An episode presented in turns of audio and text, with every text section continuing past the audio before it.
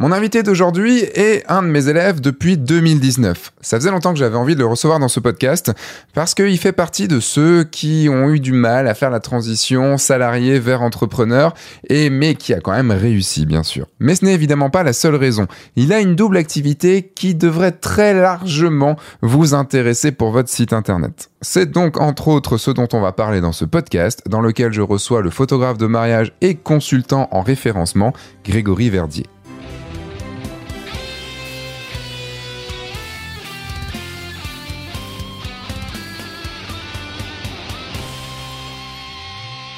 Et donc cette semaine, j'ai le grand plaisir d'accueillir Grégory Verdier. Juste avant le générique, vous avez bien entendu. Grégory propose dans son entreprise deux activités qui n'ont rien à voir. Mais vous verrez que cette particularité l'aide vraiment pas mal dans son travail de photographe. Grégory va nous parler de tout ce qu'il a amené dans le monde de la photo, de comment et pourquoi quitter son job alimentaire, et pourquoi ce n'est pas une décision si égoïste que ça, voire même pas du tout égoïste.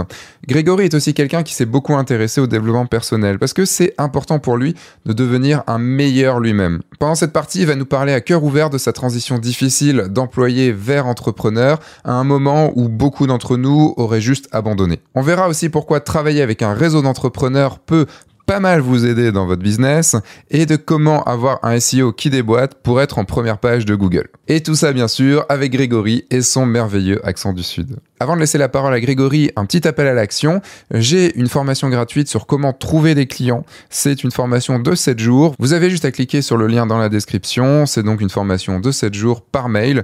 Vous rentrez votre mail et pendant 7 jours, vous recevez des informations en vidéo. Une nouvelle vidéo chaque jour et un exercice à la fin pour pouvoir trouver vos premiers clients et même vos clients par la suite. Et tout ça en photo de mariage, bien sûr. Mais bon, on est sur le guide du photographe de mariage. Et maintenant, vous savez ce qui se passe. Il est temps de poser ma question phare que je pose à chaque podcast à Grégory. Eh bien, Grégory, est-ce que tu peux nous faire ton elevator pitch, s'il te plaît? Ah, je l'attendais pas celle-là.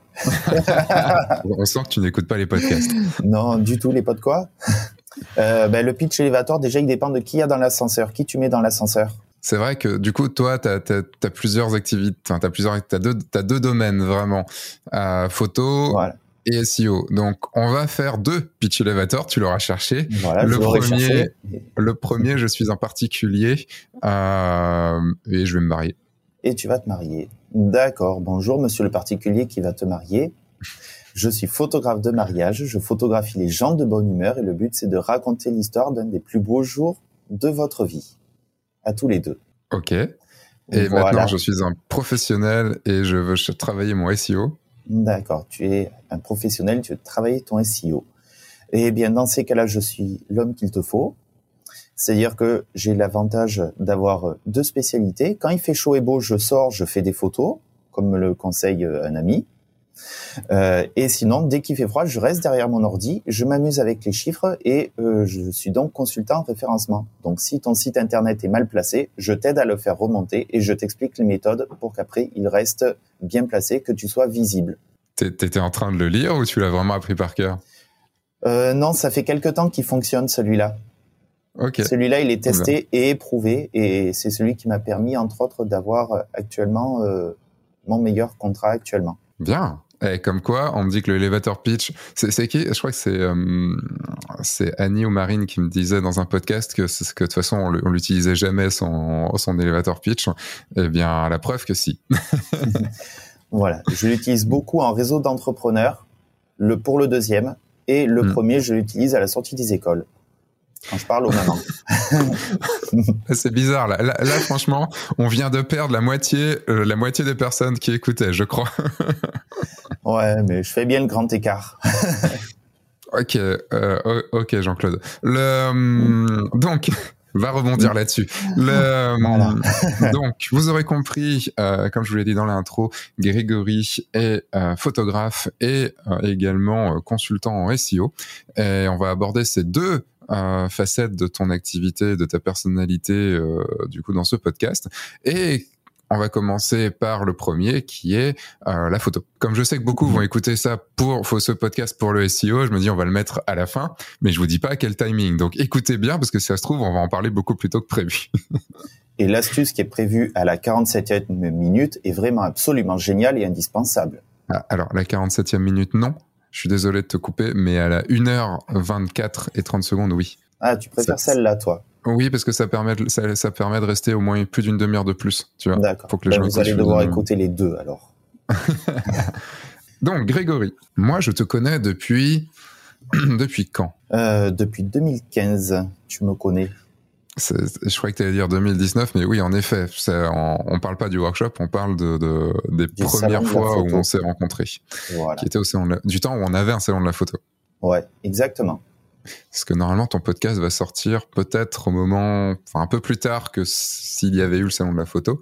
Donc euh, bon, euh, donc on s'est rencontrés au salon de la photo. Ça a mis quelques années et tu es arrivé sur mon workshop mariage euh, qui était en 2019, c'est ça? Voilà, c'est ça. 2019 ou 2018 2019. En 2019.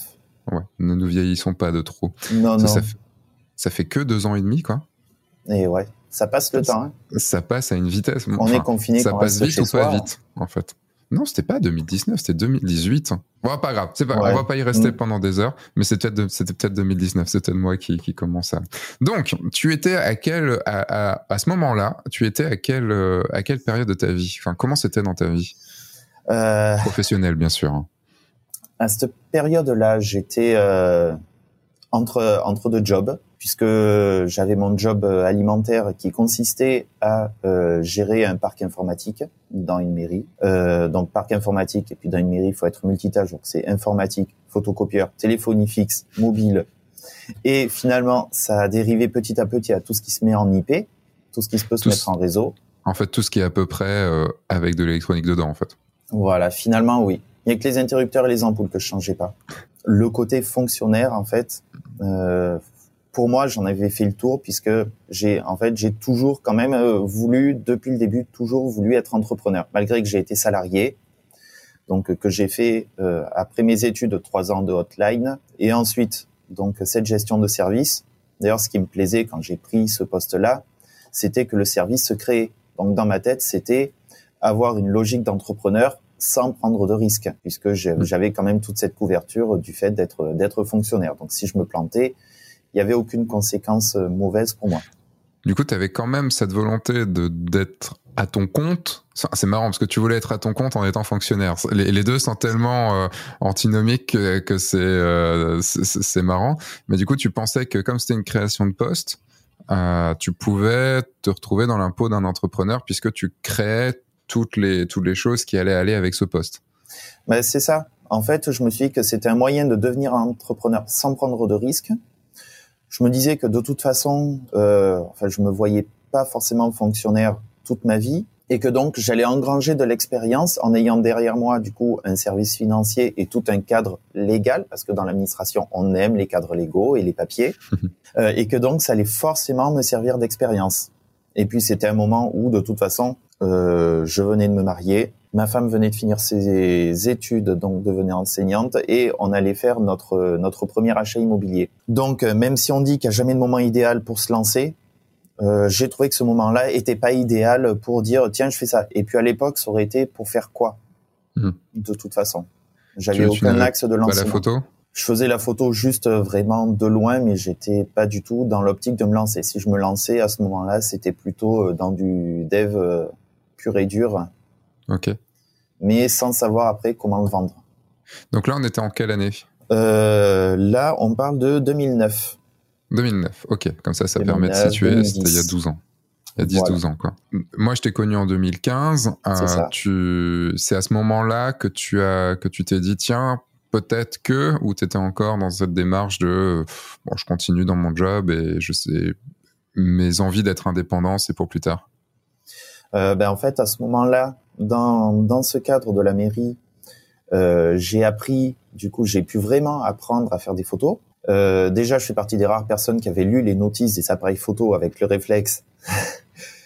Bien, tu fais partie des 15 personnes dans le monde qui font ça. Qui lisent les notices. Et surtout qu'à l'époque, donc, j'avais moi mon petit D40 Nikon. Et en mairie, me sentant pas, moi, assez compétent et n'ayant aucune notion des budgets qu'avait une mairie euh, pour acheter un appareil photo, j'ai laissé faire à l'élu qui aimait la photo, qui lui, par hmm. contre, à l'époque, a choisi un 5D2. Ok. Euh, donc, fait le grand écart entre un petit APC de touriste et euh, un 5D2. Puis entre Nikon et Canon en plus. Et en plus entre Nikon et Canon. Bon, au moins j'ai vraiment mon propre avis et je sais maintenant pourquoi je suis chez Nikon.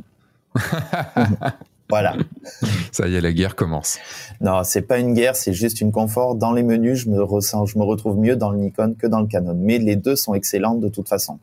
Donc toi, tu préfères la position verticale à la position horizontale? Voilà. Puisque pour rappel, chez Nikon, les menus sont vertiques, sont disposés en vertical, et chez Canon plutôt en horizontal. Ouais. Euh, donc tu as fait de la photo là-bas. et voilà, euh, j'ai pu le développer, et puis je me suis dit, et pourquoi pas? Hmm. Et puis c'est à peu près à cette période-là où le statut d'entrepreneur a été créé, il me semble. Euh, non, c'était en 2007. Non, non, oui, c'était avant. Oui, c'était avant, mais je m'étais pas intéressé plus que ça parce que je savais pas vraiment quoi en faire. Oui, c'est à ce moment-là que, tu, que, que tu t'es dit ah merde ça existe. Hein. Voilà. Et donc photo, ben je me suis dit bah tiens pourquoi pas puisque la photo je peux le faire et puis pourquoi pas du mariage puisque le mariage ben, c'est le week-end donc c'est compatible avec euh, avec le fait d'être salarié. Hmm. Et puis les mariages logiquement ça devrait être assez facile prendre des gens qui sourient en photo donc c'est avec cette très très mauvaise logique là que je me suis dit allez, allez, photographe de mariage, en avant. Et on va commencer comme ça. Donc prendre un numéro de sirette pour faire ça. Et c'est comme ça que j'ai démarré doucement. Tu l'as pris en quelle année ton numéro de sirette? Je l'ai pris euh, en 2015. Ok, donc ouais, donc c'est quand on s'est, euh, c'est vers l'époque où on s'est rencontrés au sein de la photo. C'est ça. Euh, c'est mon premier mariage qui a tout déclenché en fait. Le premier match que tu as fait pour un, pour un ami ou pour quelqu'un que tu avais rencontré? Le premier que j'ai fait vraiment euh, rémunéré. Ok. Et ça s'était bien passé? Comment ça, comment ça s'était passé ton premier mariage? Euh, Ben nickel. Ouais. Euh, ça s'est passé. Ouais, finalement, ça, ça a pas trop changé. ma démarche a pas trop changé depuis le premier mariage dans l'esprit. C'est-à-dire vraiment prendre ce qui se passe, essayer de trouver des moments un petit peu insolites aussi apprendre, essayer d'avoir euh, quelque chose à raconter. Donc, euh, je dirais quand même fait, pas maladroitement, puisque j'ai fait avec la meilleure des volontés à l'époque aussi, de toute façon, euh, mais fait quand même cette logique. Enfin, c'est quand même ce que j'ai toujours gardé. Et donc, c'est surtout juste avant le mariage, la préparation, que je me suis dit merde. peut-être que j'essaye de voir un peu des personnes qui parlent de mariage. Euh, puisque ma, en fait, ma philosophie, c'était surtout euh, passe pas trop de temps à regarder ce que font les autres, sinon tu vas faire comme tous les autres. et avant le mariage, c'est ça. Sauf que un mois avant que ce mariage-là commence, je me suis dit que ce serait bien quand même de m'inspirer de ceux qui savent. Au moins pour pas arriver euh, en disant merde. Bah, du coup, comment ça se passe en fait? C'est ça. Comment ça se passe? Je m'étais marié, alors je savais comment ça se passait un mariage. Euh, mon appareil photo, ben, je connaissais euh, la notice de mon appareil photo, donc c'est bon. J'arrivais à faire un peu ce que je voulais, en tout cas rendre des photos qui étaient nettes et, et livrables. Donc ça, ça allait. Mais après, l'intention, pourquoi je prendrais cette photo et pas une autre? Donc j'ai commencé à chercher sur YouTube et c'est là que, au début, je regardais trois chaînes puisque c'était du coup toi, Arnaud Thierry et comment il s'appelle le troisième? C'était celui de Devient photographe. Ok. Euh, voilà, et puis petit à petit, ça plus. Euh, après, ça plus été toi euh, et Arnaud qui étaient au salon de la photo aussi en 2015, et puis de plus en plus, voilà, plus que toi, au fur et à mesure que chacun avait continué dans vos optiques. Et donc, tu t'es retrouvé en 2019 sur mon workshop. Qu'est-ce qui s'est passé entre 2015 et 2019 pour que tu aies besoin d'arriver sur le workshop? Déjà, ben, j'ai voulu me professionnaliser quand même de plus en plus et apprendre de plus en plus que me demander à chaque fois est-ce que ça se passe bien, est-ce que ça fait bien? C'est un moyen d'avoir un retour. Pourquoi j'ai pris, euh, j'ai fait ton workshop à ce moment-là? Parce que j'ai pu, tout simplement, parce que j'ai eu l'opportunité, euh, j'ai eu l'opportunité de le faire. Parce que c'est vrai que ce que, ce que, je souhaite poser comme question, c'est, enfin, entre 2000, t'as as commencé en 2015. Euh, t'as quitté ton, ton job alimentaire quand? Je l'ai quitté et pendant le confinement pendant le premier confinement, en 2019. Donc en 2020. 20, oui. Oui, 2020, confinement.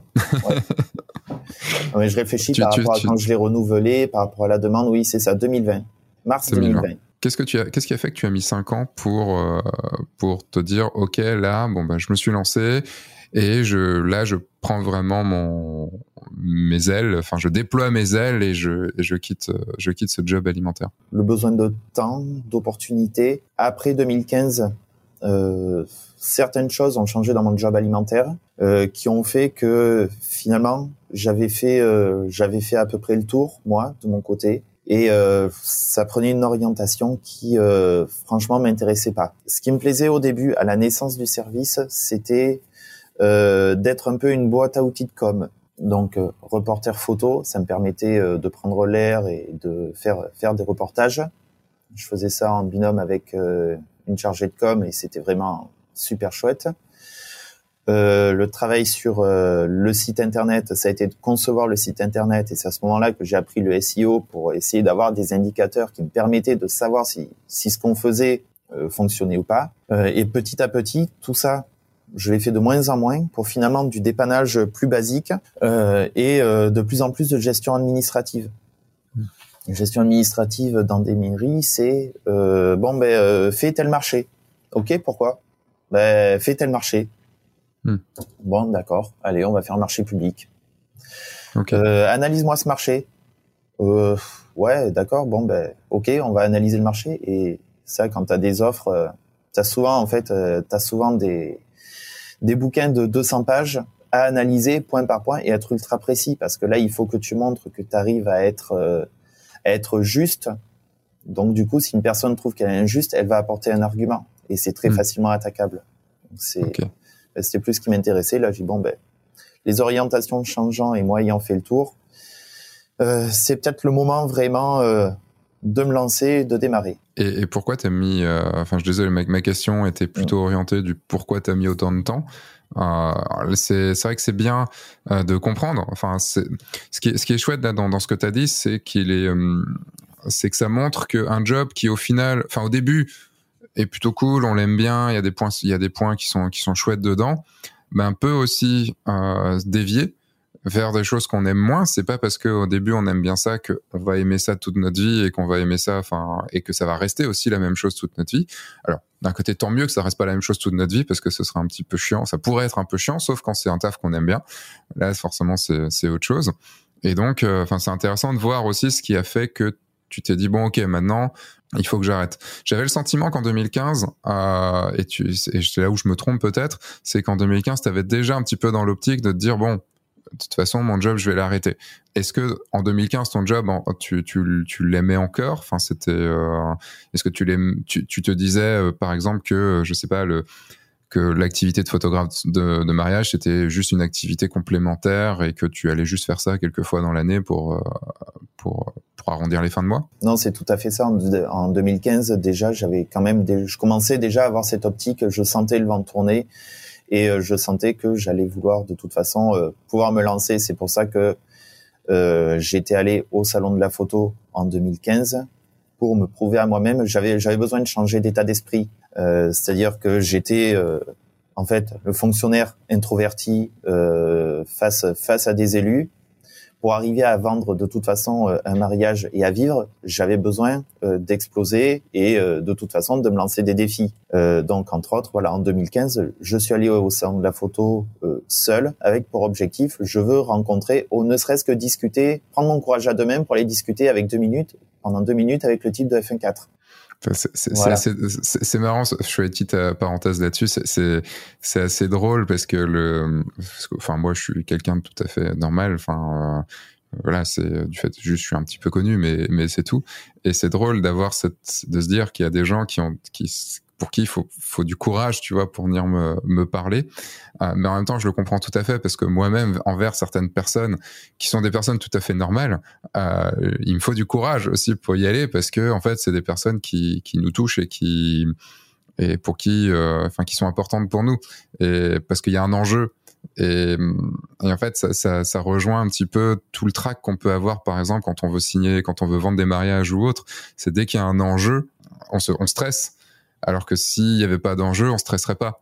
Mais je savais que je savais que pour moi c'était une grosse marche du coup euh, de me barrer seul et euh, pour aller euh, à ta rencontre. Et c'est vrai que quand je suis arrivé là le soir même, alors à l'époque, histoire de faire un peu le vieux con, il y avait encore les groupes. les groupes Facebook. voilà. Alors c'est marrant parce que j'ai reconnu plein de têtes. Je, le premier que j'ai croisé, c'est euh, Olivier Pierry qui s'appelle. Le type euh, voilà toujours un peu sec dans ses commentaires, mais en fait euh, plutôt sympa. C'est ça, plus sympa en vrai que dans que sur internet. Voilà, c'est ça. Donc c'est le premier que j'ai croisé. Bon, je suis pas lui, je suis pas allé le voir en lui disant coucou, euh, j'ai vu ton avatar deux trois fois sur Facebook parce que ça allait aller plus loin. Mais c'est vrai que du coup, j'avais un peu commencé à repérer. Et en plus, quand je dis, je me suis dit, putain, mais ça va être compliqué parce que euh, il y avait toute ta cour autour de toi. Il y avait plein de personnes qui gravitaient autour. C'est comme euh, c'est comme les mariés le jour du mariage. Il y a plein, plein de monde qui gravite euh, qui gravite autour. Mais bon, passons euh, passons cette partie. donc en 2015, tu étais dans cet état d'esprit. Tu as fait cette, cette grosse avancée où tu as pris ton courage à deux mains et tu as dit OK, je fais un premier pas. Cinq ans après, tu te lançais, tu arrêtais ton job et tu te lançais à plein temps. pourquoi tu as mis cinq ans? Qu'est-ce qui a fait que tu as mis cinq ans pour pour y, pour arriver à faire cette démarche? Parce que je suis jamais pressé. C'est-à-dire, non mais c'est ça, c'est ça et c'est pas ça. Euh, C'est-à-dire que j'ai mis cinq ans euh, pour faire cette démarche parce que de toute façon, même si j'avais pour optique d'arrêter, j'étais pas suffisamment, on va dire, mal dans mon job alimentaire pour arrêter.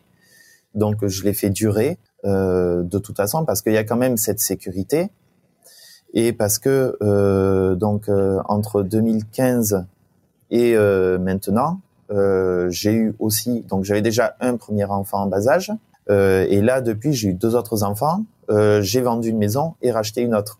Donc c'est assez, c'est assez chronophage euh, aussi pour euh, passer ça plus tard en disant j'ai quand même de toute façon quelque chose qui rentre, un salaire qui rentre.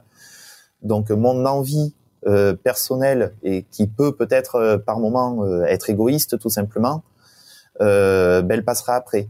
Et donc c'est à partir de ce moment-là que j'ai tu, tu, sentais. ça que alors c'est marrant ce que tu viens de dire parce que je l'entends chez, chez pas mal de monde ce plaisir égoïste enfin cette envie égoïste pardon.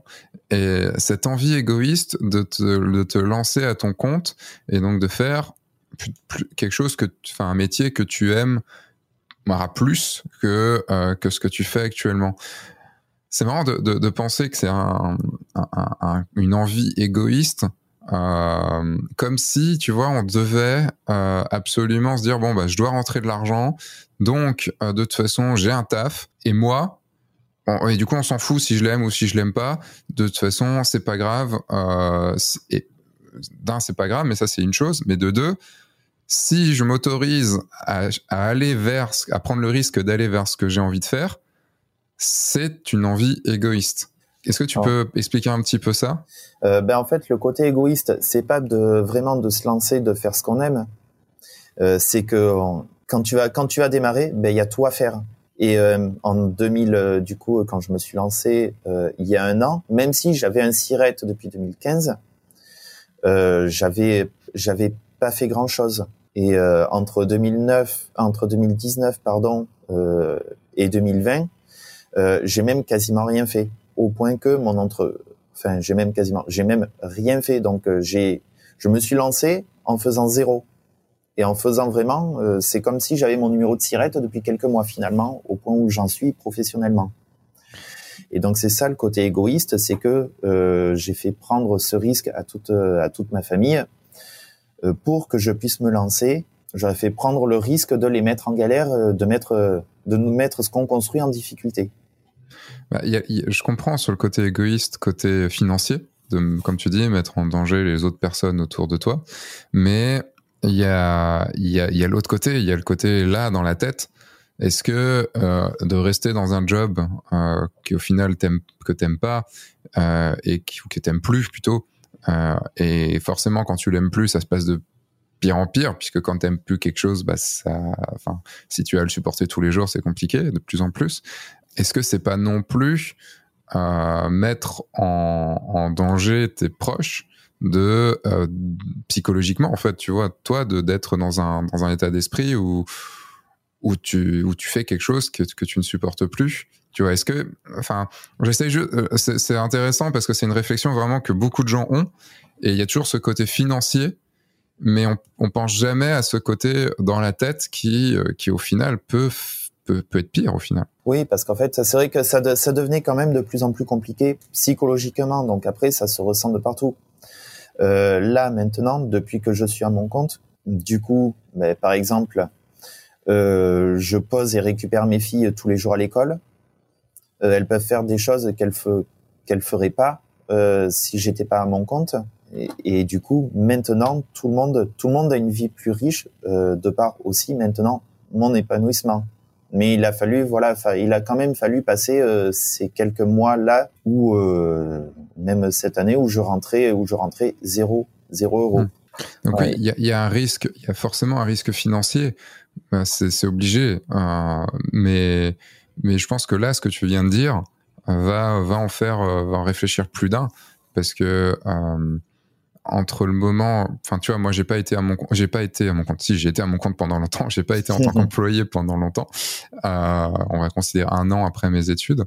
Et mais euh, psychologiquement, euh, j'étais pas bien. Enfin, psychologiquement, j'étais, enfin, au bout de six mois, j'en pouvais plus et j'étais, enfin, c'était un calvaire tous les jours et tous les matins, enfin tous les soirs, je me couchais en me disant merde, demain il faut que j'y aille. Et même si les moments de galère financiers ont été, euh, j'en ai connu, j'en ai connu beaucoup depuis que je suis à mon compte, euh, qui m'ont empêché de dormir et tout. Enfin, je me suis toujours dit tiens, il y a, y a une possibilité que j'arrange les choses beaucoup plus facilement que en, que, en gros, bah mince, j'ai encore six mois de, de CDD, il faut que je les fasse, quoi. Alors que c'est encore pire quand tu es en CDI parce que tu sais pas quand tu, quand tu, quand tu vas arrêter, quoi. Comment a réagi ta famille euh, quand, quand tu as dit. Euh, est-ce que déjà c'est une décision que tu as prise de concert avec, avec ta famille, avec ta femme et tes enfants, euh, de, de quitter ce job et de, donc te lancer à plein temps Ou est-ce que ça, a été un coup de tête Et qu'est-ce qui, comment ça s'est passé? De ce que tu peux en dire, bien sûr. Comment ça s'est passé? Ben en fait, tout simplement, je dis, je, je je continue plus en tant que salarié. Là, j'ai cette opportunité euh, de créer mon, enfin de vraiment me créer, de vraiment me lancer. Donc euh, maintenant, je la prends. C'est pour le coup, ça a même pas, ça a même pas été une discussion. Ok. Là, on était, voilà, on était à un moment où, euh, voilà, mon travail me plaisait tellement plus que ça. On en revient à ce que tu disais de psychologique euh, par rapport à la sécurité. C'était, c'était le moment où il fallait que je le fasse. Ouais, c'était arrivé au point de, au point de rupture, quoi. Voilà. J'étais, ben, on en revient, j'étais assez mal pour, euh, ouais. pour faire autre chose, changer d'air complètement. Ouais, c'est chiant de, de, devoir arriver, on est beaucoup comme ça, hein, de devoir arriver à ce point de non-retour pour, pour prendre la décision, tu vois, alors que potentiellement, si on avait pris la décision plus tôt, à un moment où, tu sais, juste un entre-deux, tu vois, juste au moment où, genre, tu te plais bien dans, ce, dans ton job, euh, t'as la photo qui monte, qui monte, qui monte, qui monte, et puis arriver, tu vois, se dire que dès que la photo prend le dessus, dire, bon, allez, c'est bon, là, le, le, maintenant, je sais que de toute façon, le reste... Euh... Bah, en fait, c'était mon plan de base. Ce que tu viens de décrire, c'était vraiment mon plan de base. Dès que la photo passera par-dessus, euh, dans ces cas-là, je quitterai mon job alimentaire. Alors par-dessus financièrement ou par-dessus émotionnellement euh, Non, financièrement. Oui, mais là on en revient à quelque chose de matériel, tu oui, vois. on en revient à quelque chose de, on en revient à quelque chose de matériel. Je me régalais plus et c'était de toute façon une soupape de même faire le week-end en plus. C'était une soupape de travailler à mon compte hmm. euh, quand je pouvais le faire. Euh, mais après, euh, voilà, entre le garder comme une soupape ou se lancer complètement, il y avait quand même cet aspect, cet aspect financier euh, et le but, c'était de passer par-dessus financièrement avant de, avant de lâcher du coup mon boulot. C'est ce que finalement j'ai pas attendu. Euh, Est-ce que j'aurais dû le faire plus tôt ou pas? Euh, ben, Je pense qu'il n'y a pas de bonne réponse de toute façon. Après, en l'ayant fait en plein Covid, je me dis que ça doit être vachement facile de le faire quand tout va bien. Oui, oui et non. Ça, je pense que euh, je, connais beaucoup de gens qui se sont lancés en plein, en plein confinement et qui, arrivent tout à fait bien aujourd'hui. Euh, je, je sais pas en fait. Il y a des avantages et des inconvénients, mais ça, on pourra en, discuter une autre fois. Qu'est-ce que tu as mis en place au moment où tu t'es dit bon ok je me lance c'est bon j'ai pris la décision t'es arrivé un soir t'as dit ok bon bah je retourne enfin mon taf je le termine dans tant de temps euh, maintenant, euh, je me consacre à la photo euh, et au SEO du coup. Comment, qu'est-ce que tu as mis en place à ce moment-là? Parce que t'avais rien, ouais. tu, tu, tu, tu, tu signais rien. Qu'est-ce que tu as mis en place? J'avais rien. J'avais, en fait, j'avais beaucoup d'idées, voilà, parce que les idées au moins elles sont dans la tête et euh, ça a toujours été euh, justement, enfin, on parle beaucoup de l'aspect financier, mais parce que ça a vraiment quelle, une importance majeure dans le sens où je me débrouille, je me débrouille vraiment toujours pour en faire le max avec le minimum. Et je trouve que je suis assez fort à ce jeu-là. Et euh, donc, ce que j'ai mis en place, euh, j'ai euh, ben, j'ai appliqué ce que je voulais faire depuis un certain temps. Donc essayer d'avoir vraiment une discipline de travail et une discipline de vie que je pouvais pour lesquelles j'avais plus d'excuses du moment où j'avais plus personne dans la maison. J'ai mon bureau, je l'ai aménagé de manière à être le plus efficace euh, possible. Euh, et du coup, ben, j'ai pu prendre le temps que je prenais pas avant pour essayer de trouver des prospects, pour essayer d'échanger. Donc beaucoup au début euh, avec le groupe qu'on a fait, avec le groupe du workshop justement, et euh, pas mal sur euh, sur le Discord aussi. Moins ces derniers temps parce que du coup, ben, là maintenant, j'ai la chance d'avoir, j'ai la chance de frimer et dire que je suis débordé et de l'être vraiment, hein, pas être débordé parce que j'agite les bras.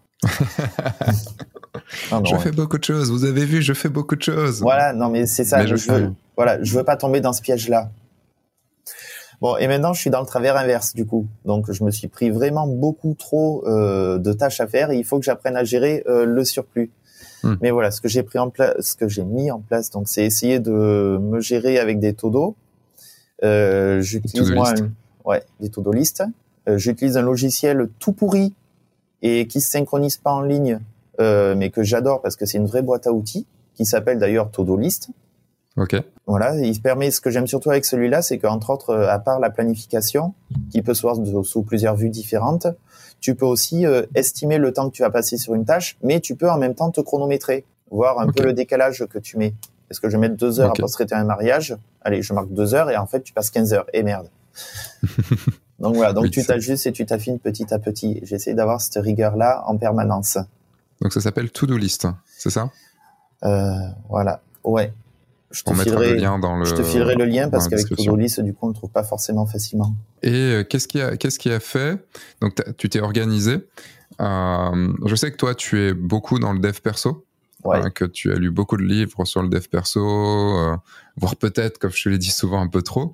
le... C'était un moyen de dire je fais quelque chose, mais je fais rien aussi.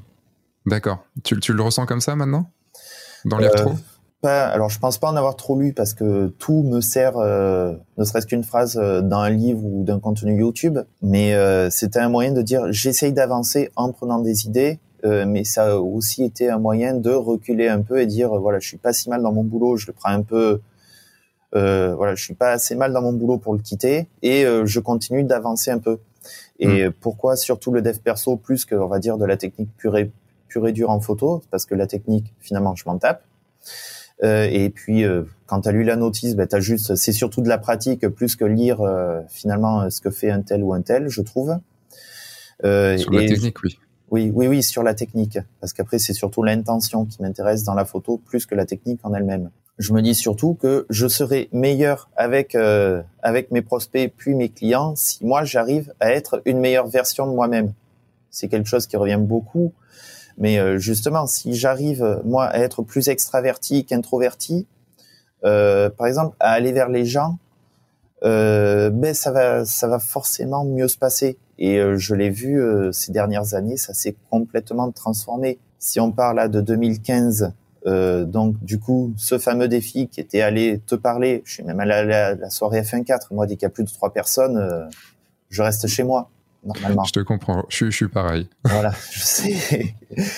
Euh, voilà, je suis allé boire des bières dans un bar avec des types que je connaissais pas. Je suis même en contact encore avec un ou deux qui étaient à cette soirée-là. Et euh, une autre super leçon de vie quand tu vas voir d'autres personnes, mais ça c'est une de mes filles qui me l'a donné, qui dit bonjour à tout le monde d'une école à l'autre, qu'on fait à pied, il y a 30 mètres. Euh, donc elle dit bonjour à tout le monde, aux enfants et aux parents. Donc ben, par rebond, ben, ta fille dit bonjour à tout le monde, ben, tu dis bonjour aussi. Hein forcément. Euh, là, maintenant que elle, elle est en primaire, ça s'est complètement inversé. Je vais encore à l'école maternelle d'à côté. Pour la dernière, qui est quand même un peu plus introvertie que celle que je te décris, euh, mais maintenant, euh, c'est moi qui dis bonjour à plus de monde. Et ça s'est tellement retourné que presque les parents qui me connaissent pas et qui me disent pas bonjour se sentent obligés de me dire bonjour en se disant merde, si eux ils disent bonjour, il y a un truc. C'est qu'il est connu là, lui. Il faut, il faut, c'est la personne à connaître quoi. Voilà ça s'est complètement inversé et c'est voilà pour moi c'est parti de 2015 euh, de tout ce que j'ai pu lire après euh, et euh, du coup ma fille m'a donné le dernier coup de pied euh, comme ça hmm. en voyant l'effet que ça faisait Et à part ta fille, qu'est-ce qui, est-ce qu'il y a eu des, quelles sont, quelles ont été les lectures, les phrases, les, les, les choses qui t'ont, les défis, comme ce qui s'est passé en 2015 avec moi, euh, quelles sont les choses qui t'ont donné ce, ce, ce, enfin, cette, cette, cette impulsion. Cette impulsion, parce que c'est, étant timide, je sais, ça fait toujours bizarre quand je le dis. Parce que je mais quoi, t'es timide et tout ça? Mais t'as vu, tu fais des podcasts, tout ça. Non, non, dans, dans la vraie vie, je suis timide. Le, quand je suis pas le photographe, quand je suis pas, c'est bonjour, je suis Sébastien Roignan et vous êtes bien sur un. Enfin voilà, je suis timide. J'ai du mal à aller vers les gens et dès comme toi, dès qu'il y a plus de trois personnes, je, je, j'ai du mal à rester dans mon. Enfin, je reste dans mon coin, j'ai du mal à y aller. Le, enfin, c'est pas évident de, de, se, de se forcer, de, de se bouger, tout ça. Quelles ont été les, les choses qui t'ont permis cette impulsion? Ben, ça, ça, a été petit à petit. Euh, ça a été, ça a été des contacts. Ça a été, entre autres, je me dis, on a le, on a le droit d'essayer. Euh, C'est-à-dire que ma femme, par exemple, qui va souvent, euh, qui a tendance, qui elle, plutôt, elle, comme elle dit, elle parle aux fleurs, donc tout l'opposé de moi, va tendance à, va plutôt dire, ben vas-y, voilà, vas-y, avance, essaye, tente, tu verras bien. De toute façon, il va se, il va rien se passer de plus. Au pire, ça marche. Au pire, voilà. Au pire, ça marche. Qu'est-ce qui va t'arriver de pire? Et puis, c'est des choses qui finalement euh, que tu retrouves tout le temps auprès de personnes qui qui donnent une impression de réussite. Il y avait un commercial que que j'appréciais beaucoup euh, qui disait tout le temps "On a le droit d'essayer." J'ai dit "Mais tu crois que ben on a le droit d'essayer dit moi mes techniciens euh, ben, ils aimeraient avoir une augmentation mais ils osent pas demander. Moi je leur dis ben vas-y tu as le droit d'essayer. Au pire il te dit non tu as le même salaire. Au mieux ben tu repars avec une augmentation. Hmm. Euh, il y a ça. Et puis après dans les lectures et euh, le et YouTube puisqu'au début c'était beaucoup YouTube. Voilà. Ma dernière se levait à 5h30 donc quand tout le monde dormait moi je mettais euh, j'enchaînais les vidéos de YouTube. C'est pour ça aussi que je connais beaucoup de choses pas forcément avec les lectures. Donc il y a eu au tout début du David Laroche qui a tendance à être assez brusque et vraiment secouer les gens disant ben, fais-toi des petits défis et avance c'est ce qui m'a donné l'idée de ces défis là Franck Nicolas mais il est un peu plus américanisé dans sa façon d'être, donc j'accroche moins dans sa façon de faire. Euh, une fois que j'ai eu l'élan, euh, après ça a été entre autres ben, des lectures, comme par exemple, euh, moi c'est euh, Comment se faire des amis de Dale Carnegie. Voilà, euh, qui a été qui a été très bien pour moi. J'ai essayé d'appliquer certains de ses conseils. Et puis pour Est-ce que tu peux juste donner un ou deux conseils qu'il a pu donner?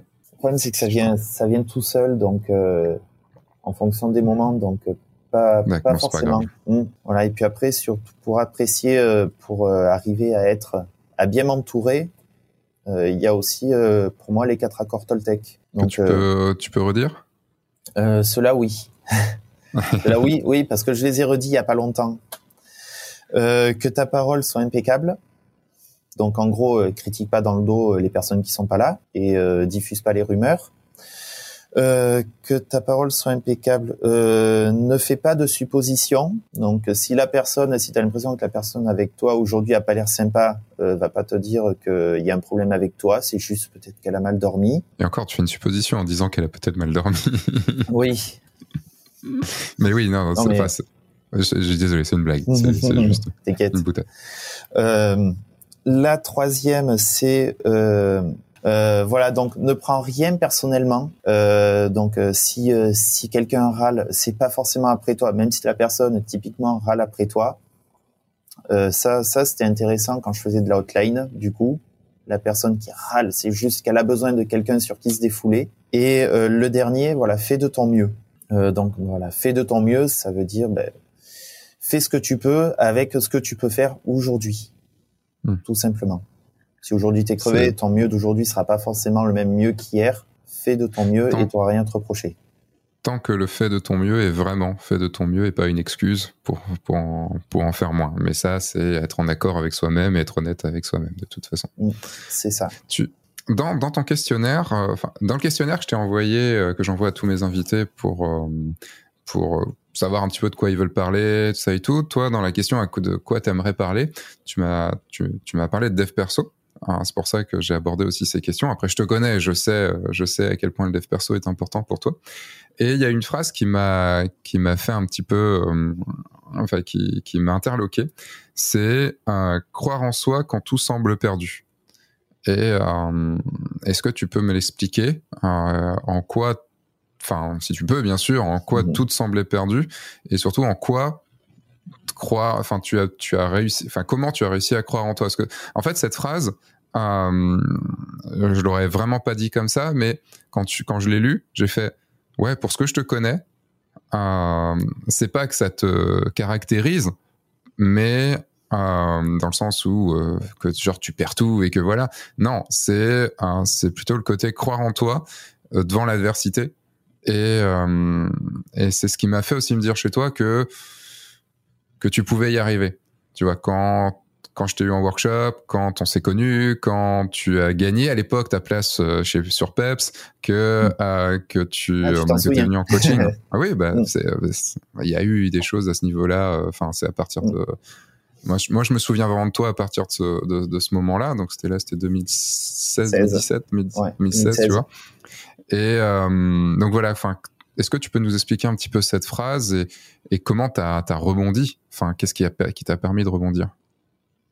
Euh, Oui, mais c'est-à-dire qu'en fait, souvent, la difficulté, quand on veut, de toute façon, quand on veut se lancer, euh, c'est que de toute façon, il faut croire en soi, forcément. Parce que si on ne croit pas en soi, de toute façon, personne, euh, personne pourra, pourra te pousser pour faire tout ce qu'on fait et supporter tout ce qu'il y a à supporter quand on se lance quand on est entrepreneur quand j'ai lâché mon ancien boulot, de toute façon, euh, voilà, le moment où je l'ai lâché, euh, c'était pas, de toute façon, pas anodin, c'était pas pour rien. Si c'était ce moment-là euh, où euh, où j'ai arrêté, et euh, c'était pas le moment où je me sentais euh, prêt à prêt à tomber des murs à coups de boule. Hmm. De toute façon, je suis resté trop longtemps à ce poste, et c'est et du coup ça m'a forcément ça m'a ébranlé beaucoup dans ma confiance en moi, euh, beaucoup dans le plaisir euh, aussi à travailler. Et donc, quand je me suis lancé à ce moment-là, il a fallu euh, que je redémarre, mais que je redémarre psychologiquement, parce que j'avais l'impression quand même d'être d'être au fond, d'être que tout était vraiment, enfin, ben, que tout était perdu. Si si j'étais si usé par ce boulot de fonctionnaire où on est caché quand même en permanence, on est noyé dans une dans une administration comment est-ce que je peux plaire, comment est-ce que je peux me donner de la valeur à moi-même, sachant que euh, j'étais dans un monde où euh, j'avais l'impression de rien valoir. Le système de toute façon euh, est comme ça dans le monde, dans ce monde-là des fonctionnaires. on est on est un rouage de toute façon. Et après, certaines ambiances font qu'on peut le ressentir plus ou moins. Et donc voilà, j'ai besoin à ce moment-là où je croyais, où je me suis quand même posé la question de est-ce que j'allais être capable de faire autre chose euh, où ben, tout commençait à sembler ben, perdu pour moi tout simplement. Hein. J'ai pas j'ai pas lâché, j'ai pris ce que je savais faire, euh, j'ai pris mon courage à deux mains pour euh, pour me lancer. Et euh, l'autre difficulté aussi, c'est la peur quand même que ça a engendré. Euh, parce que le problème n'est pas de savoir si dans mon entourage et, surtout ma femme en premier, parce qu'il y a que son avis qui compte pour moi, euh, c'est de savoir euh, est-ce que ça va fonctionner ou pas. La question c'est pas de savoir si ma femme me faisait confiance ou pas, puisque de toute façon, euh, oui, elle me faisait confiance. Sinon, je pense que là, on serait plus ensemble tout simplement, puisque passer voilà passer un an à rien faire, euh, c'est ça ébranle des couples. Hein. Euh, le problème, c'est que euh, dans un environnement où ma femme est aussi fonctionnaire euh, et euh, dans mon entourage, en fait, je suis, euh, j'étais entouré, on va dire à 80% de fonctionnaires où je ne connaissais pas d'entrepreneurs, mis à part ce que je connaissais à travers toi.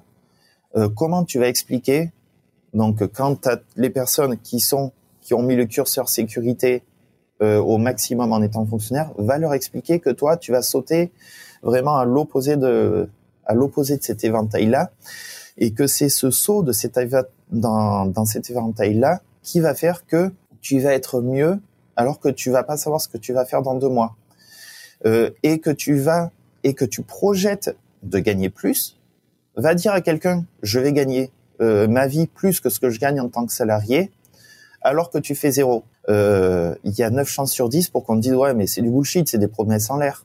Euh, en fait non, juste tu y crois parce que tu as ton plan dans ta tête que tu vas appliquer.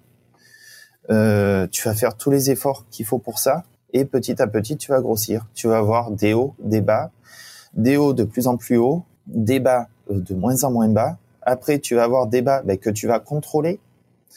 Euh, c'est-à-dire que là avec le confinement par exemple, c'est pas le meilleur moment pour se lancer, je trouve. Hein, parce que dire je vais faire des photos euh, pour des particuliers quand les particuliers ou toi a pas le droit de sortir, c'est quand même assez moyen. Donc là, il y a le chèque numérique du coup qui m'a donné euh, qui m'a donné de l'air avec par rapport à ton activité de, de, de, consultant SEO. Tout à fait. Oui, puisque de la photo, c'était niette de toute façon. Il n'y a que sur la fin du chèque numérique qu'on pouvait vendre des prestats photos avec. Hmm.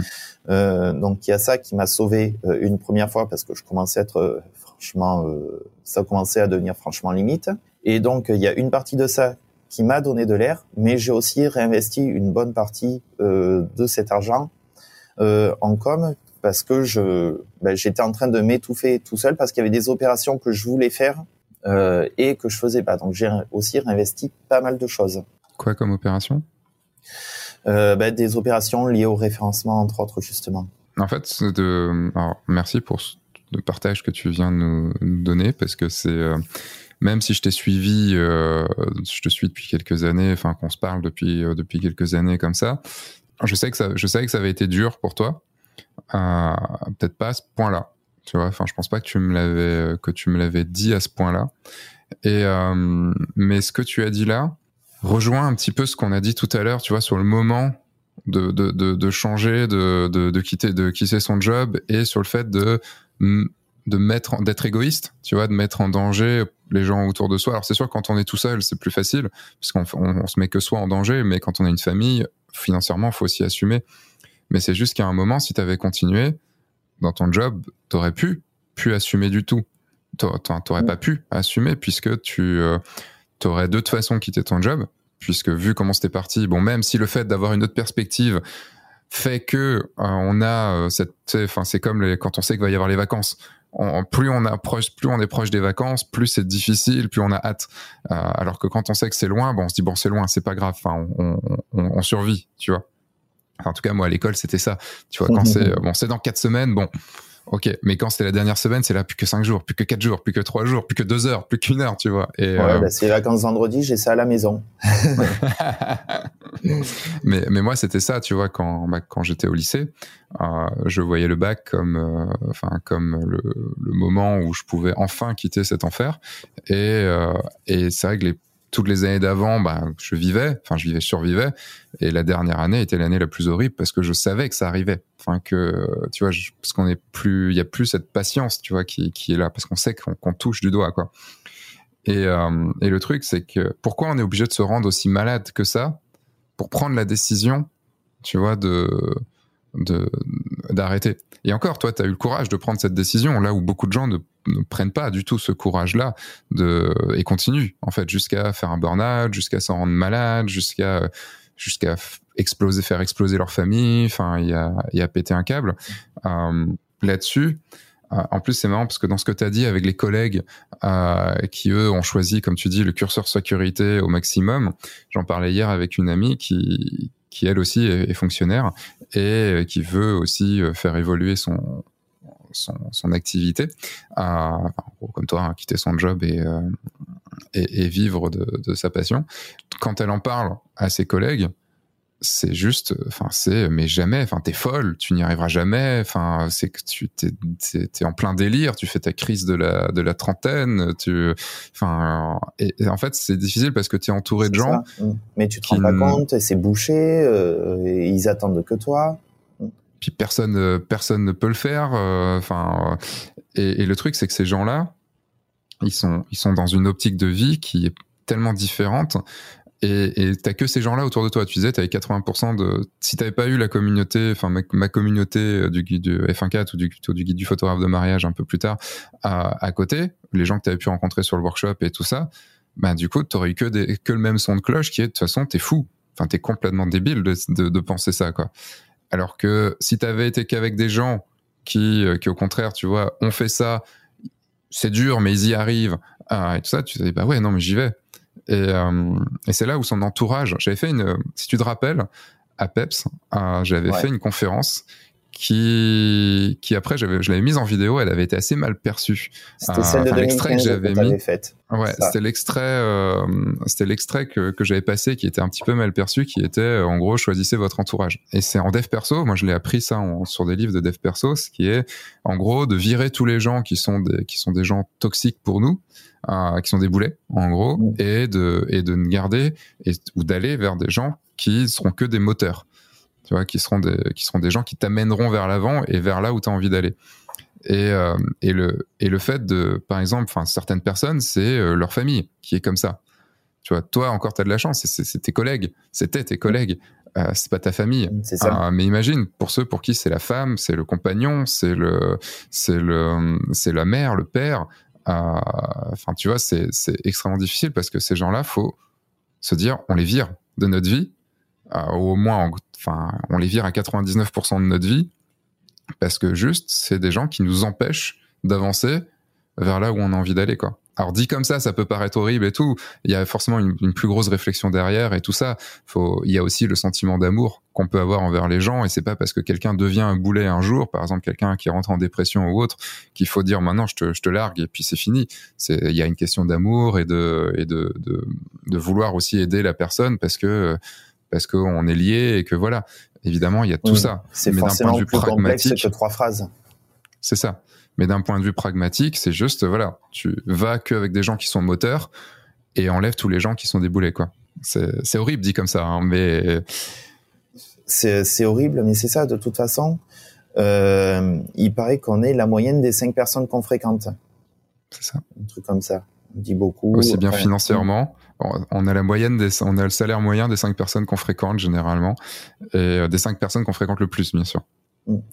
C'est ça, mais c'est pour ça que c'est pour ça que on choisit. Euh, je dis on parce que ce coup-ci j'inclus la femme. On choisit notre entourage et euh, moi aussi professionnellement je choisis mon entourage.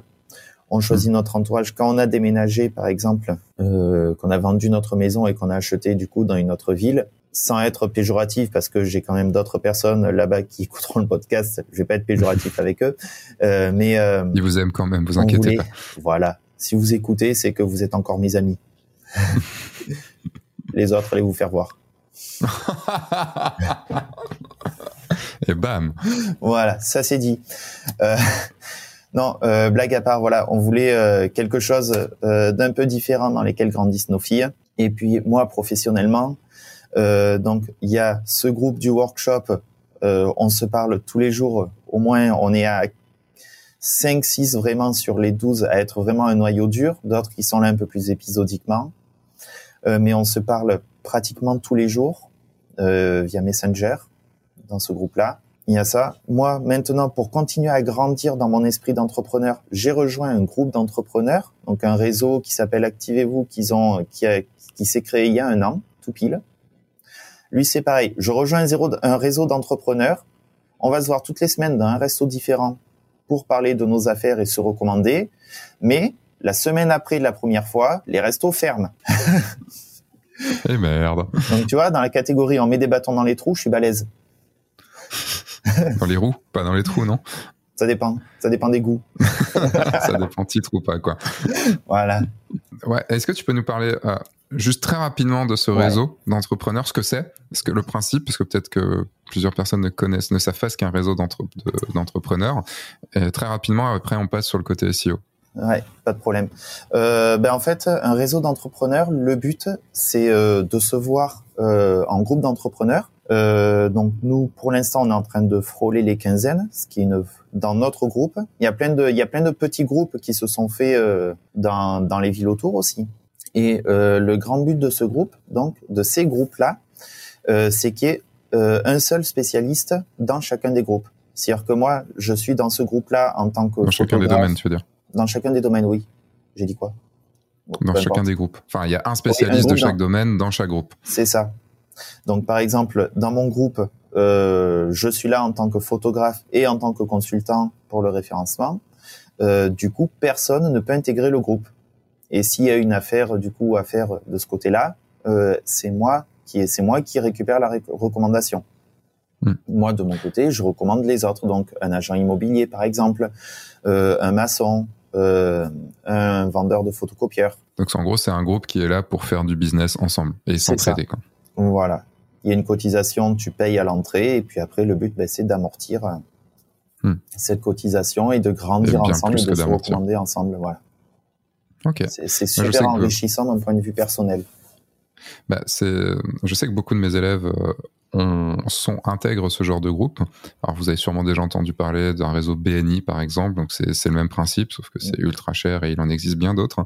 Et euh, le, enfin, c'est quelque chose de très pratique euh, qui peut être très motivant d'avoir des gens autour de soi. après, tu peux aussi te le créer toi-même avec des gens euh, de la formation par exemple ou enfin des, autres professionnels du mariage. Ça peut aussi être un réseau de professionnels du mariage hein. ça peut être euh, par exemple euh, enfin tu peux faire très bien un réseau même avec d'autres photographes. C'est pas forcément obligatoire que ce soit que enfin que ce soit un domaine précis à chaque fois. C'est tout dépend ce que toi ce que toi tu cherches. Et toi tu l'actives du coup c'est à partir du deuxième confinement que tu l'as intégré? Ouais c'est ça. Puisque c'est depuis octobre euh, ben, une première fois, j'ai été démarché par celle qui créait le groupe. J'ai dit ouais, bof, je sais pas trop, parce que mhm. justement, ben, c'était le moment où je m'étais lancé, donc euh, payer une entrée, euh, c'était compliqué. Euh, et ensuite, j'ai vu que le président du groupe de ma ville, je le connaissais, et je sais que d'un point de vue business, cette personne-là, elle est dans les bons coups. Elle sait être dans les bons coups. Donc, je me suis dit que tant pis, j'allais, enfin oui, tant pis, j'allais faire l'effort financier euh, de le rejoindre complètement en aveugle, parce que même si je m'y retrouvais pas euh, de ce point de vue-là, qui est le premier le plus facile à mesurer, j'allais forcément à son contact à lui euh, apprendre apprendre des choses. Et puis que lui, de toute façon, il allait attirer d'autres personnes aussi intéressantes d'un point de vue entrepreneuriat. Hmm. Et euh, de ce point de vue, et puis je me suis pas trompé du tout parce que j'ai voilà des personnes autour de moi qui ont à peu près le même état d'esprit euh, que nous, euh, mais qui sont tous plus avancés puisqu'ils ont tous pratiquement tous des grosses et belles sociétés florissantes, d'autres qui sont qui prennent des ascensions énormes aussi. C'est ultra inspirant pour moi. Et puis tu te rends compte que même quand tu es à un autre niveau d'entrepreneuriat, euh, de toute façon, les problèmes sont plus importants, mais euh, restent globalement les mêmes. Tu vois, ce qui est drôle, c'est qu'elle a, à la 47e minute. C'était 47 hein, que tu avais dit au tout début. Ouais. 47e minute. Euh, c'est là où on a abordé le sujet, le sujet très important de, de croire en soi quand tout semble perdu. Donc oui, c'était très intéressant. Et enfin, la 47e minute, en tout cas, d'enregistrement. Donc on va voir euh, là à 1h24 ce que, ce que ce sera. euh, donc, à 1h24, je diffuserai un message spécial. Restez bien ici. Le, donc tu as ton activité de photographe. Donc photographe, tu, tu, fais quoi dans la photo? Enfin, tu, là, tu fais quoi comme activité photo? Euh, ben, Je me diversifie en fait finalement de plus en plus. Quand tu parles de se spécialiser, moi, je me diversifie. Je fais le mauvais élève. Euh, ouais, tu, c'est vrai que tu, veux tout faire, toi. C'est un petit peu le. À chaque fois que je te en coaching, c'est recentre-toi, mec. Hum, c'est ça. Euh, non, mais je, je, reste quand même spécialisé sur le mariage, essentiellement. Euh, après, j'aime bien faire de la famille, donc je communique moins dessus, euh, mais j'en fais aussi. Je fais un peu de photos scolaires. Bah, du coup, bah, avec Jolie Trombine, donc tu le sais forcément. Oui, je, vous parlerai. allez voir Jolie Trombine sur euh, sur Google directement et euh, voilà, c'est pour tous ceux et celles qui font du, euh, du de la photo scolaire. Jolie Trombine est là pour vous aider et vous enlever un gros gros euh, un gros de gros de votre travail tout en gagnant toujours la même chose. Donc euh, je vous encourage à y aller et j'en parlerai. Euh, voilà, je vais communiquer de plus en plus dessus. c'est une boîte que j'ai montée avec Stéphane Brachet de Matisseo, mais j'en parlerai plus après. C'est pas le sujet de de ce podcast. C'est vrai, mais c'est vrai que du coup, si moi je rajoute ma petite patte à jolie trombine, euh, la confiance n'exclut pas le contrôle et j'ai quand même vérifié euh, par ailleurs ce que ça ben, si c'était bien d'être avec Jolie Trombine ou avec quelqu'un d'autre. Et partout où j'ai Mhm. vérifié, j'ai eu comme réponse ou comme retour que c'était ultra intéressant pour un photographe de travailler avec Jolie Trombine en termes de temps passé et bénéfices. Eh ben, tu, tu m'en diras un petit peu plus euh, à part alors. Pas de problème. C'est pas, pas dans le sens quoi, je suis étonné, mais dans le sens, euh, je ne savais pas que tu avais fait ces, ces, ces- ces recherches-là. Et du coup, j'aimerais bien en, en- en savoir un petit peu plus. C'est cool. Pas de problème. Donc, photos scolaires, photos de famille, photos euh, de mariage. Voilà. Et, Et- photo d'identité depuis début septembre. Ok. Voilà. Du coup, ch- chez toi directement? Chez moi directement. Donc, on prend rendez-vous. Je pousse les meubles, j'installe tout. Ok. Voilà. Et tu fais Et ça genre en rendez-vous sur un sur, genre sur une demi-journée ou tout ou juste quand les gens veulent ou comment ça se passe? Euh, ben, c'est que le premier qui appelle, c'est quand il veut. Après, les autres, j'essaie de les placer au plus près des autres rendez-vous. pour pas avoir à repousser les, les, les meubles Voilà. tout le temps quoi. Bon, maintenant, il me faut plus que 10 minutes pour tout installer. D'accord. Donc voilà. Et puis ça, je le fais pour de la com, pour être connu, surtout. Ce que- qui est pas bête, puisque forcément, c'est des toutes petites prestations. Les gens ont besoin de la photo, de la photo d'identité. Et donc, euh, bah, comme tu as plein de monde qui vient, tu peux très facilement. euh, C'était Samuel, euh, Samuel Dejour qui euh, faisait de la photo d'identité, qui fait de la Mais je photo me d'identité. suis complètement et librement inspiré de toute façon de Samuel. Quand j'ai commencé, j'ai dit Sam, je prends ta stratégie. qui était donc de faire un portrait euh, en même temps et d'essayer de leur, euh, de leur vendre, c'est ça? Voilà. Alors, j'arrive pas forcément à faire de la vente additionnelle. J'en ai fait, j'ai dû en faire que deux ou trois sur une vingtaine de, de prestats. Par contre, avec la carte avec les photos d'identité, il y a mes coordonnées dessus. Et puis, chaque fois, j'explique ma démarche et ce que je fais. Et j'ai quelques, souvent, j'ai quand même la réponse qui est, euh, ah ben, justement, euh, je fais de temps en temps des séances photos de famille. Euh, Maintenant que je sais que vous existez et que vous êtes sympa, je reviendrai. Parce que j'ai poussé le truc jusqu'au bout puisque je prends, je prends la carte. Ok. Voilà, en me disant que je fais ça vraiment pour le service et pour de la com. Et euh, chaque personne qui vient, comme il me faut le temps d'imprimer la photo, je leur propose à chaque fois une boisson. Non alcoolisée, attention, j'ai pas la licence. Oui. Bien sûr. Oui, de l'eau. Faut pas que ça Voilà. coûte cher non plus. Au pire, un café. C'est l'eau plate, il faut ça. pas gaspiller le frigo. Non, bah non. L'eau du robinet. Voilà, Déjà qu'elle coûte assez cher comme ça, merde. c'est ça. Et pas filtrée, bien sûr. Ah ben non. Bah non, faut pas abuser. Ok. Et donc, tu as ça en activité. Voilà. Euh, et, euh, et à côté de ça, tu as ta deuxième activité, ce qui est déjà beaucoup, hein, déjà en photo. Et tu as décidé d'avoir une autre activité qui est donc consultant en référencement. Qu'est-ce que C'est exact? Et là, on aborde du coup le sujet du référencement. Ouais. Euh, quel est, c'est, c'est quoi déjà le référencement? Pour ce, imaginons qu'on a des gens qui n'y connaissent absolument rien, qui ont juste entendu parler de, de référencement de Google, de SEO. C'est quoi le référencement? D'accord. Ben, le référencement, c'est quand tu fais une recherche sur Google, euh, c'est faire en sorte que tu sois le mieux placé possible. Donc, idéalement en première page, sur des termes de recherche sur lesquels tu as envie d'être trouvé, ou tu as besoin d'être trouvé. Voilà, une expression en référencement, c'est si tu veux cacher un cadavre, cache-le en page 2 de Google. Bon, c'est mieux en page 40, mais en page Ouais. 2, c'est déjà Mais pas mal. déjà en page 2, c'est pas mal. Donc, c'est ça le référencement. Donc, Donc, c'est ça le le référencement. référencement, c'est d'être en première place sur Google, quoi, en gros. Voilà.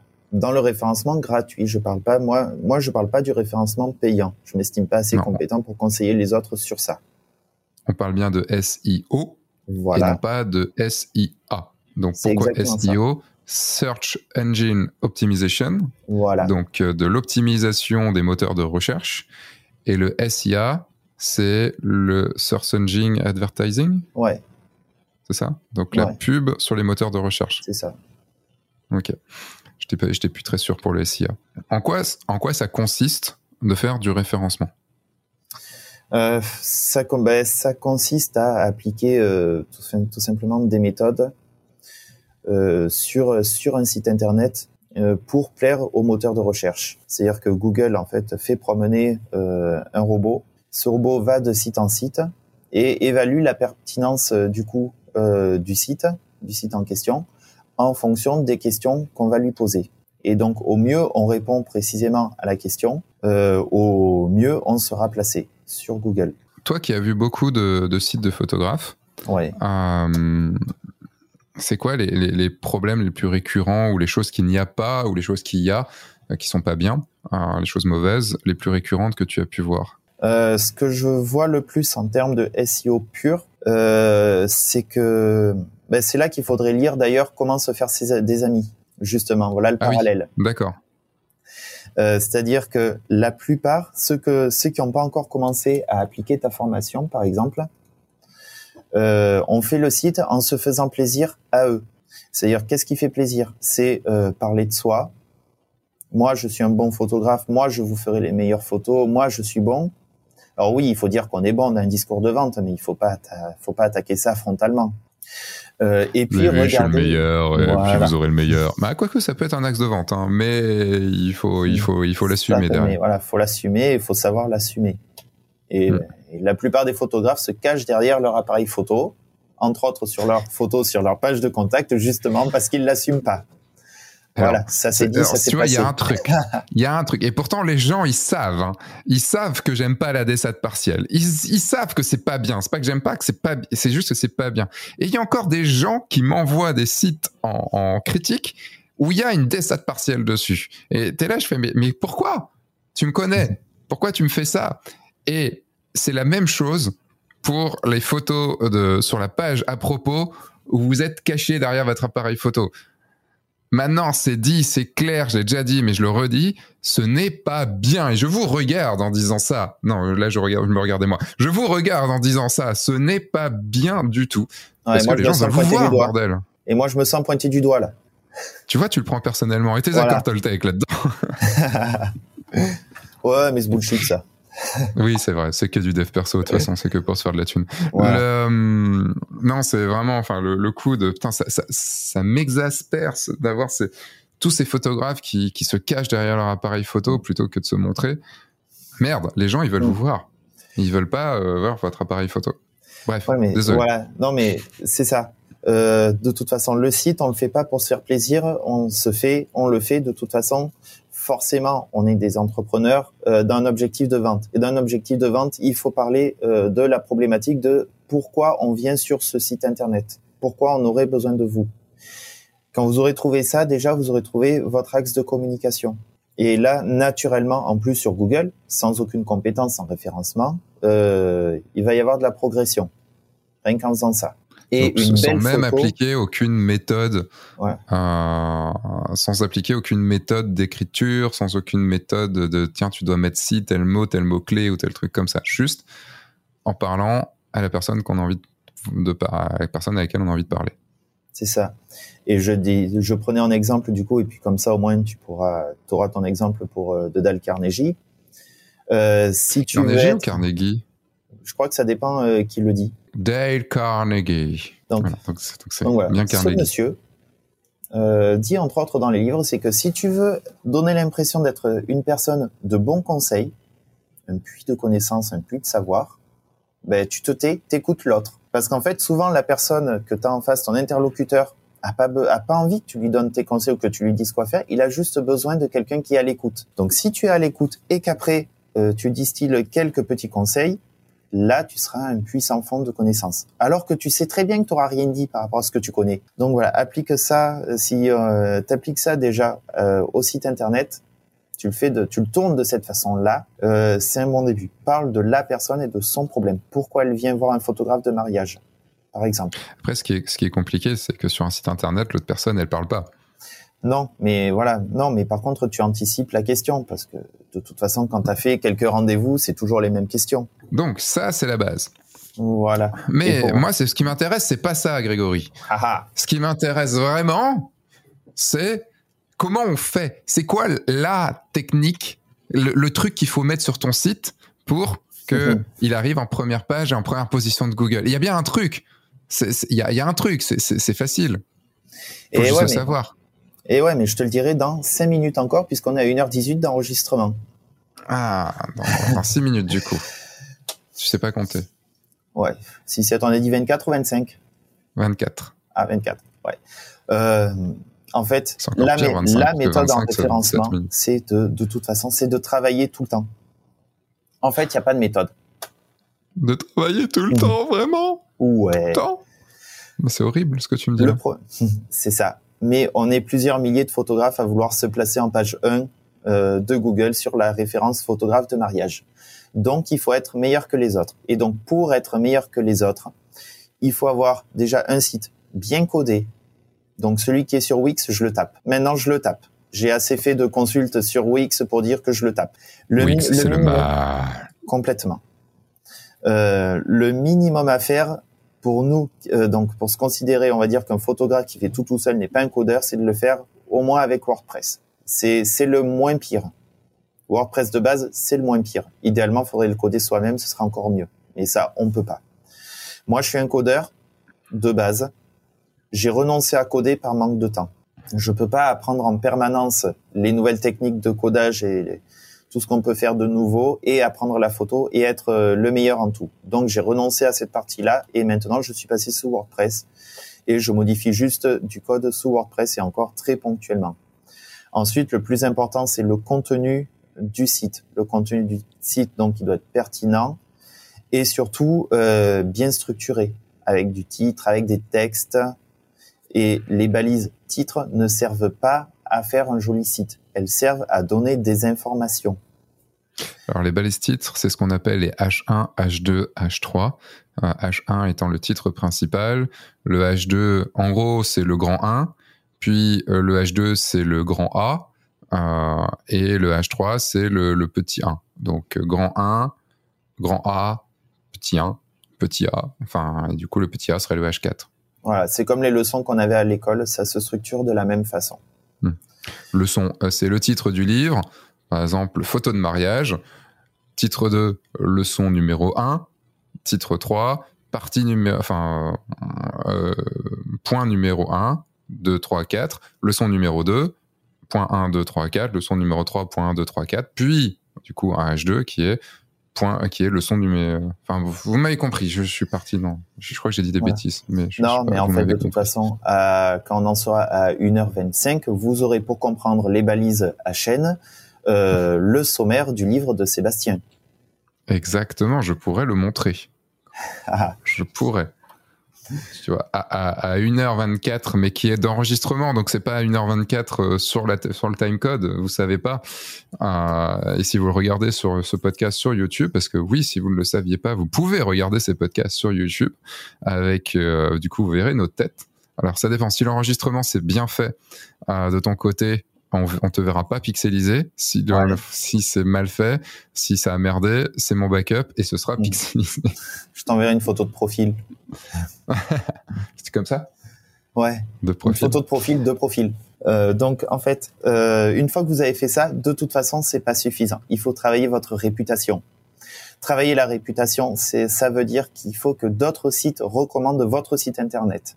Et comme vous n'êtes pas des sauvages, il faut que vous vous enrichissiez votre contenu en faisant du lien aussi vers l'extérieur. Et le dernier truc qui est nous pas tout à fait nouveau, mais qui prend de plus en plus d'importance, euh, c'est votre pertinence à vous. C'est-à-dire que maintenant, euh, Sébastien qui va faire un site, euh, on va faire donc Sébastien en tant qu'auteur dans le sens de rédacteur en fait va écrire un article a un certain poids, un certain indice de confiance dans le monde de la photographie. Donc si Sébastien met son propre site en ligne, il va de suite avoir plus d'importance.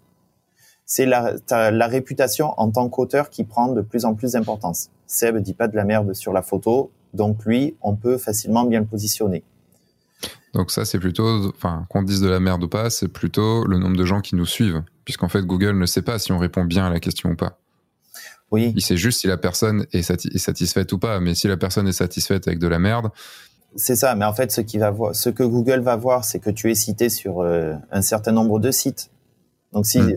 et après, tu as l'indice de confiance de chacun des sites.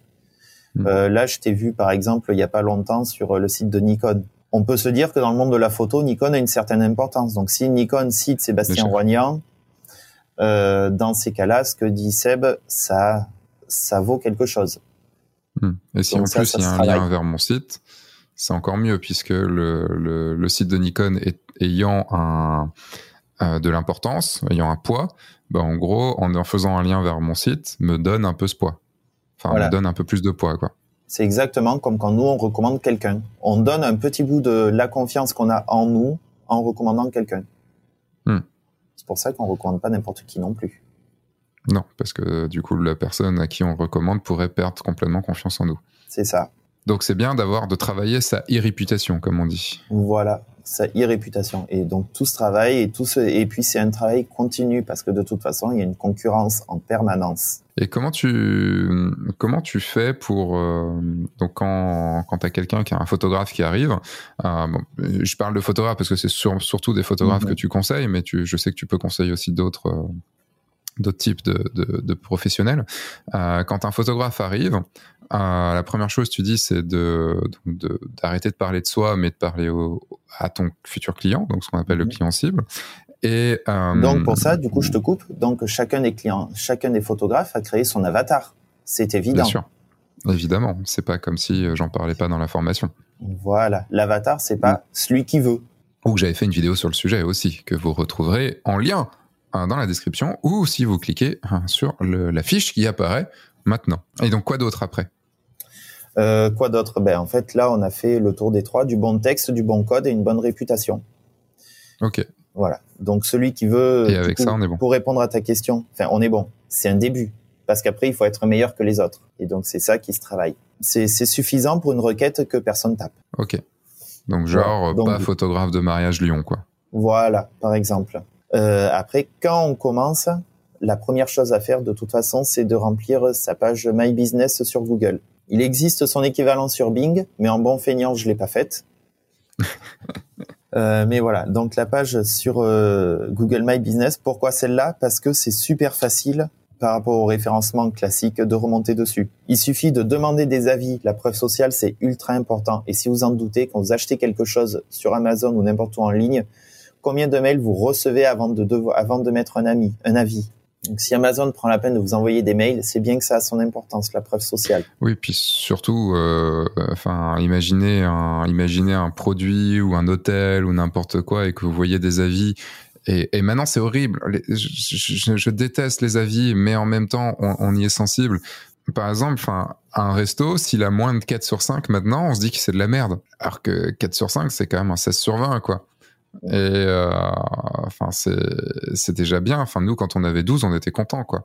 Et, euh, et maintenant, ah, c'est assez dingue, quoi. Le, le 4 sur 5, c'est, on se dit, ouais, pff, entre 4.1 et 4.2, ça veut dire quoi en même temps? Ça veut rien dire, quoi.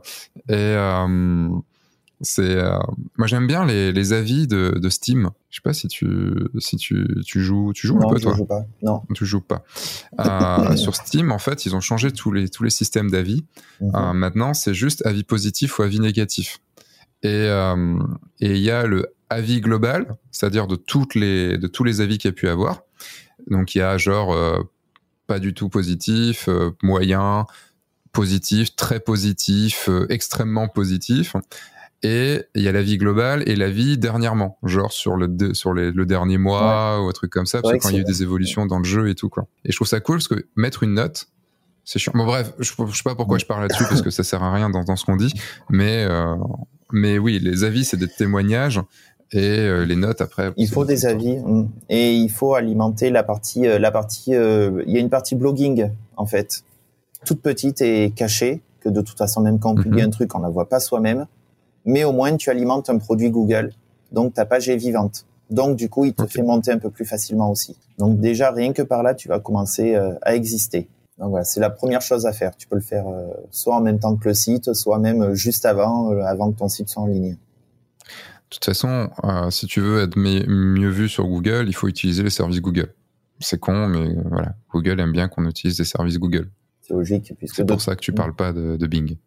Ouais, je parle, non, je parle pas de Bing, surtout parce que 95% des recherches en France sont faites sur Google. Après, euh, voilà, enfin, c'est c'est- c'est ce qui est dit, dit. Dans le sens où euh, si votre client utilise euh, les, cin- les, les, un autre moteur de recherche type Ecosia ou autre et qu'il est dessus, bah, il faut peut-être plutôt aller sur un moteur de recherche type Ecosia et se placer dessus. Mais c'est même si c'est un tout petit pourcentage, peut-être que votre client cible est dans ce pourcentage-là. Mm. Tu parlais tout à l'heure d'une chose euh, qui est quand, euh, quand tu étais euh, quand tu t'es occupé du site en mairie, Ouais. tu parlais d'avoir été euh, chercher des indicateurs pour savoir si, si le site avançait ou pas. Je pense que c'est quelque chose dont on parle enfin, c'est, c'est, pas que je pense, et je sais que c'est quelque chose dont on parle très peu. Est-ce que tu peux nous dire ce, que ce que ça veut dire, ce que c'est un indicateur déjà, et à quoi ça sert? Oui, bah, c'est-à-dire que quand je le faisais pour la mairie, c'était les tout débuts d'Analytics. Google Analytics. Oui, Google Analytics. Donc c'est les indicateurs que je suis allé chercher.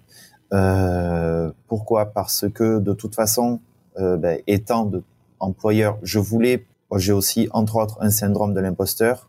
J'avais un syndrome de l'imposteur à ce moment-là aussi. Donc je voulais pouvoir quantifier euh, mon succès avec quelque, avec un outil neutre et pragmatique qu'on ne pourrait pas remettre en cause. Parce que faire faire un site pour une mairie, c'est faire décider à des élus un design et une architecture. Sauf que euh, parmi tous les élus, aucun n'était compétent pour savoir ce qu'il fallait faire en ligne. C'est voilà, c'est assez paradoxal. C'est eux les patrons, donc c'est eux qui décident, ce qui est normal. Euh, mais c'est pas eux qui ont la connaissance pour savoir ce qui marche ou ce qui marche pas. Donc là, il y a un autre côté pas normal. Après, il faut arriver à trouver le juste milieu. Et puis notre boulot, de toute façon, c'est de trouver les arguments pour qu'à la fin, euh, ils pensent que c'est eux qui ont décidé ce que nous on a décidé. Et donc voilà. C'est tout le, c'est tout le principe de, de la persuasion. C'est ça. Et, c'est une bonne, c'est une bonne école d'être chef de service pour ça. en mairie. Voilà. Mais euh, donc, je voulais ces métriques-là aussi parce que tu pouvais avoir, euh, du coup, aussi bien une personne euh, qui disait euh, ouais euh, on va sur le site il y a, y, a, tout le temps beaucoup de monde sur le site ou d'autres qui disaient ouais mais de toute façon c'est pas ce que j'avais dit donc sur le site moi j'ai demandé dans la rue à deux personnes ils y sont pas allés sur le site les deux personnes c'était le mari et la femme qui faisaient leur promenade matinale et qui ont 80 ans par exemple donc personne va sur le site ok hmm. moi j'ai les métriques donc à l'époque, c'était essentiellement de toute façon euh, le nombre de visiteurs et le taux de rebond et euh, quelle page marchait le plus. C'était essentiellement mm. ce, qui, ce qui nous intéressait. Et puis c'était presque tout ce qu'il y avait au début d'Analytics. Est-ce que tu peux juste expliquer ce qu'est le taux de rebond? Oui, alors le taux de rebond, euh, c'est aussi un faux ami. Euh, le taux de rebond, euh, c'est le nombre de visiteurs qui viennent sur le site et qui en rebondissent, c'est-à-dire qui partent aussitôt. Il y a aussi une fausse croyance avec le taux de rebond, c'est que Google ne prend pas en compte le taux de rebond dans le placement du site sur euh, son résultat de recherche. Et je sais que c'est là que tu voulais me guider. dans ta, me demandant ce que c'était le taux de rebond. Même, pas pour une fois. On en revient toujours à ça. Ah, je, ne t'ai même pas manipulé là-dessus parce que c'était mm. même pas mon intention. Voilà, donc le taux de rebond, voilà, c'est ce, c'est les personnes qui arrivent et qui repartent. Alors après, même si c'est pas pris en compte dans le moteur de recherche, euh, il faut que nous on en prenne, en, il faut que nous on en tienne compte. C'est-à-dire que c'est traître dans le sens où nous, on est photographe. Euh, quand on est photographe, on fait notre site et on aimerait que la personne reste sur le site pour nous découvrir et à la fin, on convertisse ce visiteur en vente. En euh, voilà, au moins en demande de contact. Hmm. Donc si la personne a passé 10 secondes sur le site internet, on va avoir un taux de rebond euh, du coup qui va être élevé s'il y en a beaucoup qui le font. Euh, et euh, ça veut dire qu'il y a quelque chose qui cloche dans notre discours si la personne vient et repart de suite. Par contre, si on prend euh, un blog qui répond à une question précise, par exemple, comment est-ce qu'on prononce Dale Carnegie? Carnegie ou Carnegie? Dale. Dale, pardon, Dale. Au moment de faire la recherche sur le site, du coup, quand Seb l'a fait un peu plus tôt dans le podcast, il a dû passer pas tout à fait une minute sur le site en lui-même. Même pas. Moi, c'était une vidéo YouTube, mais j'ai dû y passer 20 secondes. Voilà. Mais est-ce que ça veut dire que la vidéo est une bonne vidéo ou une mauvaise vidéo? Il a eu la réponse à sa question. Donc pour moi, c'est une bonne vidéo. Voilà. Et alors que pourtant, Seb a pas passé des heures sur le site à chercher l'information. Et donc, c'est parce que Google ne sait pas faire la différence entre bon site et un mauvais site avec cette métrique-là qu'il n'en tient pas compte. Mais nous, il faut qu'on en tienne compte pour savoir si notre site fonctionne ou pas. Si euh, vous avez prévu que les gens restent 5 minutes à lire votre page et qu'il reste 10 secondes, c'est qu'il y a un problème. Voilà. Vous pouvez être content à partir de deux minutes de moyenne. Deux minutes, ça commence à hmm. faire beaucoup. Il faut, Donc c'est l'une des seules métriques. Ça reste une moyenne. C'est ça. C'est l'une des seules métriques où on peut euh, on peut se dire que le moins le chiffre euh, plus le chiffre est bas, mieux c'est. Ouais. Après, généralement, un, bon taux de rebond est aux alentours des 50%. Enfin, généralement, 50%, c'est déjà pas si mal. Ouais, 50, c'est bien déjà. Hmm. Ouais. Après, tout dépend de votre thématique, bien sûr, mais euh, c'est pas parce que vous êtes à 50 que vous dites ah mais c'est nul. En fait, quand on regarde par exemple les métriques d'une vidéo YouTube, on peut voir que euh, très vite, en fait, si on regarde le taux de le taux de comment dire sur 100% des gens qui regardent la, qui ont lancé la vidéo, en fait, on peut voir l'évolution du nombre de gens qui, qui, qui ont arrêté la vidéo en cours. Et euh, généralement, entre la première seconde et les dix, enfin, dans les dix premières secondes, on perd 30 à 40% des gens. C'est-à-dire qu'il y a des gens qui ont, c'est pour ça que l'intro est très importante, c'est que tout de suite, il y a des gens qui disent, ah bah non, je vais pas la regarder au final. Et après, l'idée, c'est d'avoir une courbe extrêmement plate pour euh, la plus plate possible jusqu'à la fin pour dire, OK, bon, les gens l'ont regardé jusqu'au bout. D'ailleurs, cette métrique que tu décris, cette métrique-là que tu décris avait mis un gros coup au moral de ma femme quand j'y avais montré les stats de ses vidéos. Ah. À quoi ça sert de faire des vidéos de 10 minutes si tout le monde se barre au bout de 40 secondes ah, rien. Mais non, le, le prend pas comme ça. C'est pas comme ça. bah, Est-ce que c'est pas tout le monde qui se barre non plus? Non, non, c'est pas tout le monde. Non, non. Mais donc, du coup, juste pour que les, parce que du coup, moi, je suis au courant, mais les gens ne sont pas au courant. Euh, tu as monté avec ta, ta femme, du coup, une, euh, une chaîne YouTube sur euh, son travail d'institutrice, c'est ça? C'est ça. Pendant le premier confinement, euh, du coup, ceux qui ont des enfants connaissent la problématique, c'était le travail à la maison. La solution qu'on a trouvée, nous, pour aider les parents, donc là, pour une fois, euh, moi, j'avais aucune notion de rentabilité dans ma tête, euh, c'était de créer, euh, ma femme a donc créé des vidéos, euh, du contenu, comme si elle était en classe, pour les enfants, pour que les enfants puissent regarder une vidéo YouTube et avoir la leçon dit par la maîtresse, pour que les parents aient pas besoin de l'expliquer, parce que c'est pas, c'était du programme de CM1. Normalement, le programme de CM1, on sait le faire. Mais c'est pas parce qu'on sait faire quelque chose qu'on sait l'expliquer. Donc, elle a fait ces vidéos-là. Après, derrière, on a fait un site internet qui reprenait euh, la vidéo. Et sur certaines parties, on a même poussé le bouchon jusqu'à créer euh, des Google Forms pour avoir des questionnaires, donc des QCM avec euh, donc ben, autocorrigé. L'enfant à la fin avait le résultat et ma femme avait aussi le résultat de l'enfant aussi. Et tu peux juste dire le nom? Oui, c'est la maîtresse dans mon cartable la vidéo, la chaîne. Et on mettra le, on mettra le lien de toute façon dans la description. Revenons au, à Google Analytics, parce que c'est un, gros point. Euh, maintenant, Google Analytics, c'est, c'est, une horreur. Enfin, quand tu arrives dessus, tu as juste qu'une seule envie, c'est de te barrer. Quoi. C'est, euh, c'est tu, enfin, moi, perso, quand j'arrive dessus, je ne comprends même après le temps, plein d'explications et tout, je ne comprends absolument rien et j'arrive jamais à me retrouver. Enfin, pas absolument rien, mais j'arrive jamais à me retrouver dans Google Analytics. Euh, donc, juste comment comment on installe Google Analytics déjà? En fait, c'est en ligne, alors ça s'installe pas. Euh, quand il faut l'installer sur son site quand même. Oui, il faut installer en fait une extension euh, sur donc sur WordPress. Le par exemple le Google Site Kit. Au moins dessus, il y a tous les trucs de Google. Il n'y a plus qu'à le il n'y a plus qu'à copier une clé. Euh, et il faut aller en parallèle aussi donc sur euh, Google Analytics, euh, activer, puisqu'on a tous un compte Gmail maintenant pratiquement, activer cette partie Analytics. Cette partie Analytics va donner un code unique qui correspond au site qui va être à valider. Donc après, les étapes évoluent avec le temps. Mais entre autres, il faut mettre la clé sur le site internet pour le valider, pour valider le site. Après, ça peut marcher sur d'autres sites aussi que WordPress. Hein. Ça peut même marcher sur le site que vous codez vous-même. Hein. Ça marche partout. Le site, moi, ben, quand je codais moi-même le site, cette clé, je l'intégrais directement dans le code. J'avais fait une fonction hmm. exprès pour qu'elle s'intègre toute seule. Même si vous n'utilisez pas vos métriques, ce qui est pas bien, mais euh, même si imaginons que vous le faites pas, euh, ce que beaucoup d'entre nous le ne le font pas, hein, c'est le, je vous, je vous invite quand même à mettre votre code Analytics dedans parce que le jour où vous vous direz, OK, je, veux voir mes métriques, bah, c'est bien d'avoir des, des, des infos d'il y a longtemps depuis longtemps. Parce que en fait si vous décidez par exemple tiens aujourd'hui je vais vérifier mes métriques ah mince j'avais pas mis ok je vais installer Google Analytics. Sauf que bah Google Analytics il va il va avoir ces infos qu'à partir du jour où vous l'avez installé. Donc à partir d'aujourd'hui. Donc vous allez devoir attendre une semaine un mois deux mois trois mois avant d'avoir des infos qui soient à peu près euh, à peu près euh, intéressantes quoi.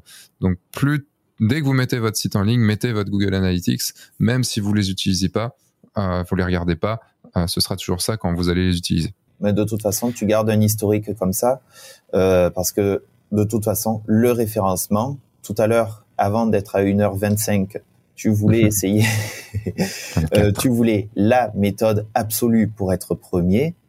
Euh, mais euh, de toute façon, euh, utiliser ces métriques, c'est quelque chose d'ultra important puisque c'est comme ça qu'on apprend et qu'on améliore son site. Et mm. faire du référencement, c'est pas un sprint, c'est une course de fond. Voilà, c'est un On fait pas Usain Bolt, il va pas faire un marathon au même rythme qu'il fait le 100 mètres. J'espère pas. Ou alors il est très très très très très très très fort. Ou très très très très très dopé. Aussi. Faire 400 mètres et 40 km, c'est pas la même chose. Euh, il en fait que 100, Hussein. Il en fait que 100. Ah, il fait que 100, il fait pas le 400 Ok, moi, tu vois, je m'y connais tellement. Mmh. Le... J'aimerais juste aborder un point avant d'arriver sur les, les trois questions de fin. Sont euh, les, le, en SEO, on a des techniques blanches, des techniques grises, des techniques noires. Ouais. Euh, Est-ce que tu peux euh, donner, euh, dire ce que c'est? Et donner peut-être un exemple pour chaque euh, ben, les techniques blanches, c'est ce que je vous ai décrit et c'est la seule chose que je vous apprends et que je vous montre, c'est-à-dire travailler euh, son contenu, le travailler de toute façon pour l'utilisateur en pensant au robot et pas le contraire parce qu'à la fin c'est l'utilisateur qui achète de toute façon. Euh, voilà, une technique grise, c'est une technique qui est tolérée actuellement, à l'heure actuelle, par l'algorithme de Google. Euh, par exemple, une des techniques, mais que qui me vient à l'esprit, mais que probablement vous utiliserez jamais, c'est parfois d'avoir euh, deux menus différents. Euh, un menu pour l'utilisateur. Un menu dans le dans le header et un menu dans le footer ou c'est autre chose? Euh, Ça peut être même complètement autre chose. C'est-à-dire qu'en fait, il faut pas euh, sur une page, il faut pas mettre trop de fois le même lien vers la même page, parce que sinon le lien perd de sa puissance. Donc il y a des techniques de code, des bouts de code qu'on peut mettre pour que le robot puisse voir euh, qu'un seul des deux codes qui va être propre pour lui et l'autre euh, qui va pas arriver à lire tout simplement. En général, c'est en mettant des petits bouts de JavaScript un peu autour. Donc là, il va soupçonner qu'il y a un truc, mais il sait que techniquement pour l'utilisateur c'est bien, alors il va le tolérer tant que tant que ça reste du raisonnable. Hmm. C'est comme le duplicate content. Donc c'est quand vous faites, c'est quand vous piquez du contenu à un autre site, ça c'est pas bien ou euh, quand vous mettez plusieurs fois le même contenu sur la même page, par exemple sur un site de vente. Alors la rumeur veut qu'en ce moment il tolère entre 15 et 20% de duplicate content entre les deux pages. Euh, il sait aussi que parfois, selon le sujet, ça peut être difficile. Si vous vendez, là, le problème que j'ai avec un client actuel, c'est qu'il vend des rouleaux de papier pour des traceurs. Euh, Va faire des descriptions différentes entre le rouleau de 80 grammes et le rouleau de 90 grammes. Voilà, donc Google, il va fermer les yeux. Là, on est encore dans du gris. Et si tu veux des techniques euh, donc euh, du black hat, ça s'appelle aussi euh, une qui se fait plus depuis 20 ans, mais qui est toujours facile à comprendre, c'est de s'amuser à dire bon ben puisque je veux être bon sur ce mot clé là, je vais le répéter 30 fois dans ma page. Alors il y a celui qui fait ça dans le texte et c'est trop, donc il va trouver que la page est suroptimisée. Et puis tu as celui qui va dire bah tiens, je vais écrire en blanc sur fond blanc. Comme ça au moins ben puisque je le vois pas, le robot il le voit pas non plus. Sauf qu'en fait, ça, c'est que du CSS et du code, donc il le voit très bien. Et puis il voit très bien que tu le prends pour un abruti, le robot. Donc il va te plomber. En fait, c'est pas, en fait, le robot va le voir, c'est sûr, mais c'est plutôt fait pour que l'utilisateur ne le voit pas, pour qu'il voit pas que vous avez répété 25 euh, fois photographe de mariage Lyon, par exemple. Oui. Parce que le robot, il le verra, puisqu'il ira, mais par contre, il saura que c'est blanc sur blanc. C'est fait pour que le robot le voit sans gêner l'utilisateur. Et donc, hmm. il en fait, du moment que Google repère que tu as fait du contenu exprès pour lui et pas pour l'utilisateur, donc il faut quand même vraiment pousser parce que pour l'instant, ça reste qu'une IA, euh, il va de toute façon se dire, Yangui sous roche, euh, je vais faire hmm. gaffe. Le, en, gris, en technique grise, je vais en parler dans une vidéo parce que c'est quelque chose qui m'insupporte au possible. C'est tous ces photographes qui ont une page dupliquée pour chaque ville. et, si un jour vous faites ça, vous pouvez et que vous êtes dans mes élèves, vous pouvez être certain que j'arrive et que je vous botte le cul quelque chose de mauvais. En fait, c'est une technique qui, en plus d'être du, gris, donc qui de toute façon sera un jour ou l'autre complètement jarté par Google euh, et pénalisé, le ça, ça nous fout la merde entre photographes parce qu'il y a des gens qui s'amusent par exemple à, à faire une une page dédiée à chaque ville de France par exemple ou de villes de leur région ou des régions autour d'eux. Ce qui fait que en fait on, on peut croire que il y a un photographe dans notre ville ou dans la ville, et ce qui fait que par exemple quelqu'un qui va se marier, je sais pas, dans dans une petite ville, va chercher photographe de mariage telle petite ville, et lui ou elle va va apparaître sur cette ville-là. Donc vous allez dire ouais c'est cool comme ça, bah il se place. Ouais, sauf qu'il a fait ça pour toutes les villes, et ce qui fait que s'il y a vraiment un photographe dans cette ville-là, potentiellement, il va passer devant, parce qu'il sera, il aura très bien travaillé son SEO. Et le truc, c'est que ça va foutre la merde entre les photographes. Euh, donc, se dire qu'on est tous en fait que des concurrents et qu'en fait toutes les techniques sont bonnes pour se marcher dessus et pour avoir les clients, et ça fout une sale ambiance. Et, euh, et voilà, je l'ai encore mal expliqué, mais sachez que si vous avez un jour si vous êtes un jour tenté de faire une, une de ces techniques grises et tout, sachez que c'est au détriment de la relation que vous aurez avec les autres photographes et donc au détriment de la relation globale des photographes de mariage entre eux. Voilà. C'est euh, aussi ça, tu vois, qui m'insupporte. C'est que, en gros, c'est OK, je me mets en avant, mais en marchant sur les autres. vous entendez rien qu'au ton de ma voix, ça me ça m'insupporte. Ouais, tu m'as fait pixeliser l'écran, moi. Parce que être meilleur que les autres, c'est une chose, c'est-à-dire plus travailler son contenu, aller plus à fond, avoir du, du contenu plus pertinent, des meilleures photos euh, et tout ça, un meilleur texte. Ok, ça c'est jouer un jeu normal, c'est jouer. Euh, jouer, bah, jeu, ça. C'est ça. J'ai travaillé, je suis meilleur. En tout cas, je suis meilleur dans certains critères. Mais utiliser des, des raccourcis, en gros, et des techniques fourbes pour mettre des bâtons dans les roues des autres, Là, par contre, c'est euh, c'est pas c'est pas de la bonne technique. Bref, il y aurait beaucoup de choses à dire sur le SEO. Tu allais dire, pardon? Non, ce que j'allais dire, c'est que là, je pense qu'il s'est pas encore fait euh, démonter parce qu'il doit pas avoir assez de visites, tout simplement. Tu crois? Parce que ce qui fait, ouais, parce que ce qui fait, en fait, c'est euh, ça s'appelle des pages satellites. Parce qu'une fois que tu vas sur son site et que tu navigues, tu es incapable de revenir à cette page-là. Donc ça, c'est des pages qui sont faites exprès, en fait, pour les robots et pour les recherches et Google déteste que tu lui fasses des pages exprès pour les robots. Tu dois le faire pour l'utilisateur final. Donc ça, ça hmm. s'appelle des pages satellites et c'est strictement interdit. Donc vivement que Google puisse euh, virer tout ça. Parce que j'ai eu vent de, de, photographes qui faisaient ça et qui, et qui recevaient des mails d'insultes. Et ben je suis, même si je déteste les insultes et je déteste tout ça, je, je ne les plaindrai jamais de ma vie parce qu'ils le cherchent. Pour ce coup-là, je suis. Euh, le, parce que c'est vraiment dégueulasse envers les autres. Bon, bref, euh, ne nous énervons pas, passons aux questions de fin. Voilà. Parce que n'empêche qu'il est 11h57 et qu'il commence à faire faim. Donc passons aux questions de faim. Qu'est-ce que tu vas manger ce midi? Euh, Qu'est-ce qu'il y a dans le frigo? Poulet pâtes. Ouais, pas mal. Pas mal, pas mal. Non, les questions de fin, donc on n'a pas du tout parlé technique et tout ça, on a, on a vraiment parlé, j'ai beaucoup aimé parce qu'on a beaucoup parlé de par ton parcours et après euh, un, peu, un peu aussi du SEO. Euh, tu vois, je pensais qu'on avait plus parlé de SEO que de ton parcours, mais en même temps, ton parcours a été méga intéressant et je pense que parlera à beaucoup dans, des personnes qui auront écouté et vu ce mm. podcast. Si ça peut aider quelqu'un. Euh, ah, ça, ça en aidera très certainement, c'est certain. Euh, très certainement, c'est certain. C'est une belle répétition. Ouais. Et dire que j'ai écrit des bouquins. Le, le, donc, trois questions de fin. La première, c'est quel est ton objectif préféré? Euh, ben En ce moment, je me cherche. D'accord. Euh, j'aime, en fait, euh, j'ai trouvé la bonne paire. Donc, en fait, ce que j'aime, ce qui est, euh, voilà, on va pas titrer, hein, le 24, le 24 et le 85. Ok. Parce que pas trop, c'est pas trop écarté pour toi. et titre. ouais, bah oui, mais c'était un peu facile. Voilà. Tu vois ce que je veux dire. Exact. Euh, ben en fait, j'aime bien parce qu'avec le 24, je, prends, je peux prendre des photos globales et contextualisées. Euh, là, en ce moment, je suis surtout avec un 50 et 85, et avec le 50, je me trouve à l'étroit.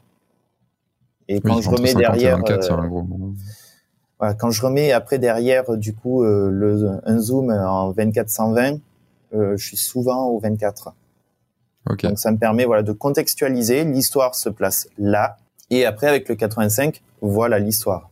Donc 24 et 50. 24 et 85. Donc plutôt 85 du coup, si on avait à choisir. Si j'en gardais qu'un, je sais pas. Pour l'instant, je sais pas en garder un on va dire le jour où il nous sortira un 24-85, et ce sera bien.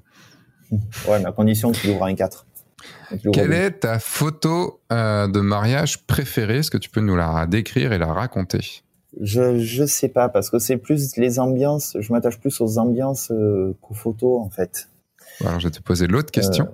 Euh, ouais. Qui est quel est ton moment préféré dans tous les mariages que tu as vécu? Eh ben je vais te parler d'une photo. ok.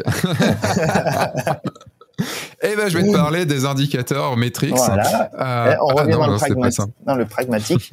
Ma difficulté en tant que photographe, c'est de laisser tomber le côté pragmatique de toute façon et laisser place à l'émotion. C'est pour ça que c'est toujours des questions difficiles euh, pour moi, ça.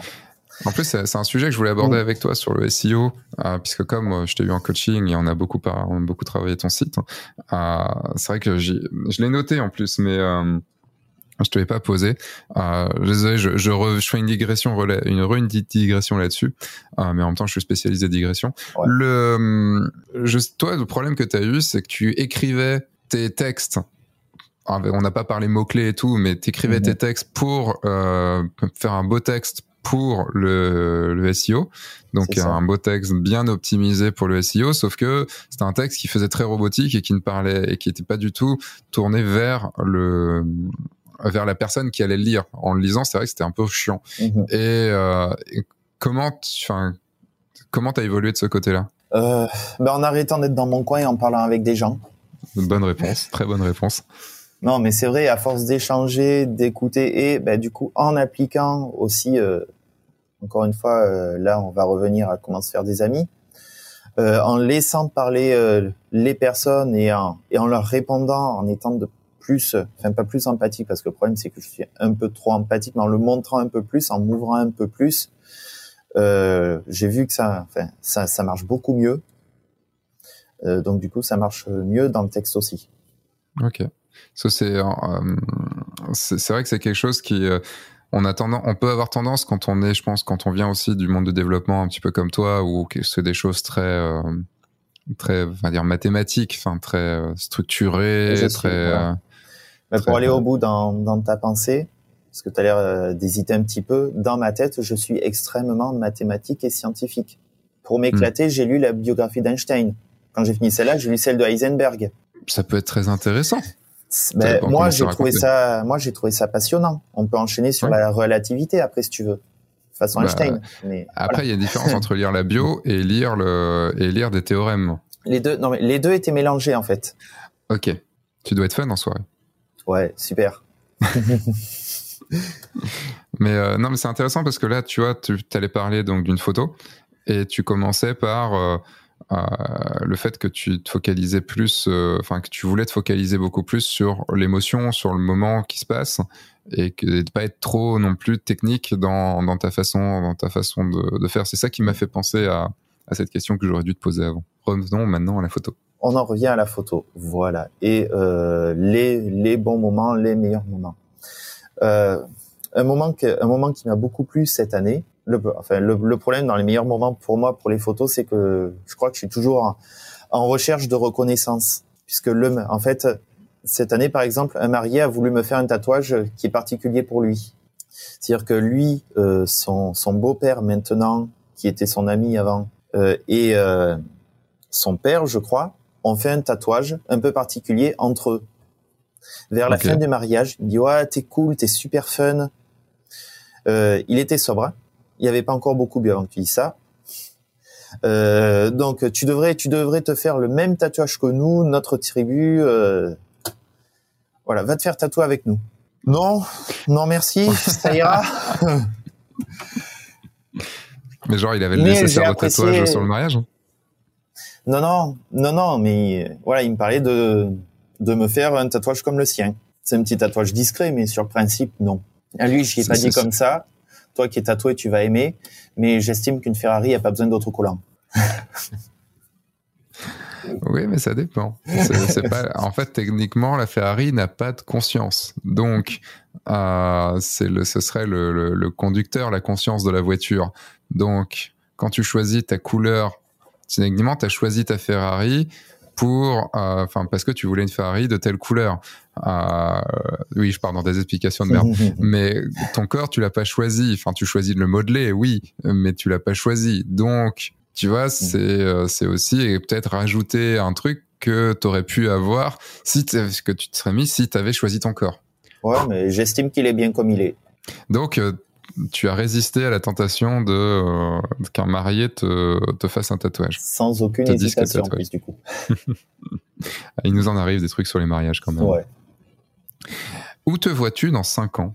Et comment? Euh, Dans 5 ans, je me vois en progression constante. Ça veut dire que j'aurais changé de statut d'entreprise. Ça veut dire que j'aurais peut-être été obligé, peut-être que j'arriverai encore à bosser de chez moi ou peut-être pas. Mais ça, c'est du détail. J'aime bien quand même bosser de chez moi, mais il faut la place. Euh, mais je, voilà, je me vois en forte progression entrepreneuriale. Et tu serais toujours à faire les deux, photographe et consultant, plus l'un que l'autre? Peut-être même plus, peut-être même d'autres choses. Ok. J'aime être entrepreneur. Ça veut dire que je veux pas me limiter, je veux être bon dans ce que je fais, donc je fais l'effort pour apprendre. Là, par exemple, ben, tu es bien placé pour savoir que j'ai fait ce qu'il fallait pour apprendre à être photographe de mariage. Je pense que maintenant, la seule chose qu'il faut que j'ai, c'est de l'expérience, de toute façon, même si je commence à en cumuler au cas où un futur euh, marié m'entende, hein, si j'ai assez d'expérience pour ton mariage. et que tu te maries du côté d'Arles. Euh, D'Arles, d'Avignon, pardon. Avignon, voilà. Ouais, il y a une heure à peu près, pas tout à fait. Donc, qu'est-ce qu'on dit? Oui, dans cinq ans, donc voilà. Euh, un entrepreneur à succès. J'aime bien, en fait, ces entrepreneurs multicasquettes qui cumulent euh, plein de petites entreprises. Et t'as pas peur de, de te diversifier comme ça et de mal le faire? Euh, non, parce que je suis quand même, euh, je prends des risques, mais je suis quand même de naturel prudent. Et de toute façon, je me diversifie déjà. Ok. Parce que moi, c'est un, enfin, c'est un, travail que je fais et que dont j'ai beaucoup de mal à. Enfin, c'est un travail sur moi parce que je me, je, me diversifie aussi beaucoup et je reste pas en place. Et euh, là, enfin, là, je me lance dans la réalisation audiovisuelle, donc c'est encore euh, encore autre chose, tu vois. Plus euh, plus jolie trombine, plus l'autre côté auteur, plus la formation, plus les photos de mariage, plus d'autres choses qui vont arriver. Plus la rédaction de livres, tout ça et tout. Il y a un moment, enfin tu vas bien mm. faire quelque chose, il y a des fois où je me dis, tu vois, j'étais en train de dire à, à, mon assistant tout à l'heure que euh, bah, je vais peut-être arrêter, tu vois, pendant un petit peu de temps les podcasts et les peut-être pas les podcasts, mais arrêter pendant un peu de temps les vidéos, réarrêter un peu les vidéos pour euh, pour me consacrer à des choses que, enfin, qu'il faut que je fasse et que je fais pas pour l'avenir de ma pour l'avenir de ma mm. société et qu'elle fonctionne bien et qu'elle me rapporte de l'argent pour pouvoir continuer à faire d'autres choses. Et le truc, c'est que si tu fais tout, au bout d'un moment, tu peux plus, tu vois. Euh, c'est ça, mais en fait, moi, je le vois plus comme euh, saisir des opportunités, euh, dans le sens où je garde de toute façon là comme noyau dur la photo et le référencement. Mhm. Mais de notre côté, si ma femme est motivée pour redémarrer sa chaîne, ce sera pas moi le frein. parce que c'est c'est une expérience. Moi, j'ai beaucoup j'ai beaucoup aimé travailler avec ma femme sur ça entre autres ben, parce qu'on avait des rôles bien définis, puisque elle faisait le contenu et puis tout le branding est fait sur elle. Moi, mhm. derrière, je suis vraiment juste sur euh, l'aspect technique, donc les tâches sont, sont, vraiment, sont vraiment claires et nettes. Donc ça s'est même encore mieux passé que ce que je pensais. Il n'y a pas eu de mhm. clash, chacun a eu sa, ben, chacun a eu sa spécialité. Euh, ça peut être, j'ai euh, une amie maintenant orthophoniste qui est orthophoniste à la retraite, mais qui avec qui j'ai dit que je l'aiderais à publier des livres pour enfants sur Amazon. Euh, que ça, j'ai trop remis. Ça, ça, par contre, c'est un regret. J'ai trop remis au lendemain. Mais si j'ai d'autres opportunités qui ont l'air intéressantes, ben, je pèserai le pour et le contre de commencer à m'y investir dedans ou pas. D'accord. Bah, c'est marrant parce que c'est vrai que ce côté euh, entrepreneur, euh, moi, c'est ce qui me plaît aussi. Tu vois, enfin, encore plus. la photo, c'est toute ma vie, mais encore plus que, que ça, c'est monter des activités je sais pas. En fait, c'est difficile, c'est difficile, tu vois, à dire parce que je tu m'aurais posé la question il y a six mois, un an. Je t'aurais répondu différemment. Là, j'ai eu des opportunités qui sont arrivées. Quand on a fait le workshop ensemble et tu y as répondu. Est-ce que tu te sens photographe? Ou est-ce que tu te sens entrepreneur? Je t'avais demandé. Et j'avais répondu. Tu avais réfléchi et tu avais répondu photographe. Ouais. Bah, c'était en 2019. Et euh, en fait, maintenant, je te répondrais pareil. Je te répondrais photographe. je, je, te répondrais créateur, peut-être plus. Tu vois? Mais je te répondrai. Enfin, créateur, ça peut aller créateur dans l'image. Euh, ça peut aller aussi création d'entreprise, tu me diras. Mais en fait, pour arriver à faire ce que j'ai envie de faire et saisir les opportunités, il faut que je sois entrepreneur. Tu vois? C'est ça. Et c'est c'est un c'est pas forcément mon but n'est pas de devenir entrepreneur comme dès qu'il rêve de monter une boîte et de la revendre et d'en remonter une autre et de la revendre. Non, c'est de de m'investir dedans et de faire des choses que j'ai envie de faire et de mélanger euh, un, bon, un bon équilibre entre gagner de l'argent, faire ce que t'aimes mm. et faire des trucs de fou quoi. Oui, parce que moi je me vois me lancer dans plein de projets différents mais je me vois pas monter des boîtes dans l'objectif de les revendre derrière. Je pense que je m'attache mm. trop à mon projet mais c'est peut-être aussi parce que je suis au début de mon entrepreneuriat, de mon, de mon parcours entrepreneurial, entrepreneurial aussi. Bah en tout cas, ce serait intéressant de savoir où tu en es dans, dans quelques années. Euh, bah, de toute façon, nous, on continue. Euh, on ne sait pas pour l'instant, mais ce serait intéressant. Et peut, sûrement qu'un jour, je, je, je, ferai des, des, des, des, des, réinvitations pour savoir où vous en êtes. On va s'arrêter ici. C'est intéressant. Ouais. Parce que ça fait 2h04 qu'on enregistre. Euh, et ben merci beaucoup, Grégory, d'avoir répondu à mon invitation. Avant que tu coupes, par contre, je vais juste euh, passer un petit message. Avant le podcast, on en a discuté. Enfin, je leur ai raconté du coup sur notre groupe de workshop, donc sur notre messenger euh, de nous. Et je mhm. leur ai dit, j'hésite pendant le podcast, pendant le podcast entre deux choses soit prendre mon plus bel accent du Sud pour faire plaisir, entre autres, à Sarah, que je suis obligé de citer si je fais ça, soit te répondre, soit répondre euh, à tes questions rien qu'en répétant des répliques de films des années 90. je pense que ça aurait été, je pense que ça aurait été faisable. Ouais. Et donc, euh, bah ça va? Très bien, mais j'ai pas la ref là. Bah, bah, non, mais c'était pas grave. Tu devais répondre à mes questions avec des avec des avec des citations. Donc euh, ouais. non, faut, faut, faut, en, faut en connaître des citations pour ça. Faut en connaître, ouais. Mais t'en connais beaucoup, j'en connais beaucoup. On aurait pu s'amuser au moins 10 minutes, un quart d'heure comme ça, je pense. Ouais c'est vrai quand on se parle, on, s'amuse souvent là-dessus. Ouais. Euh, mais ce sera pour un prochain podcast. Euh, donc merci Grégory et, un, je, et je passe un, grand salut à, à, tous, à toute la team de, de ce workshop euh, à Lyon en 2019 du coup, parce que c'était, enfin voilà, ça me manque les workshops et je, et je pense que la prochaine fois que je relancerai le, le grand saut, le, je relancerai ça avec un workshop.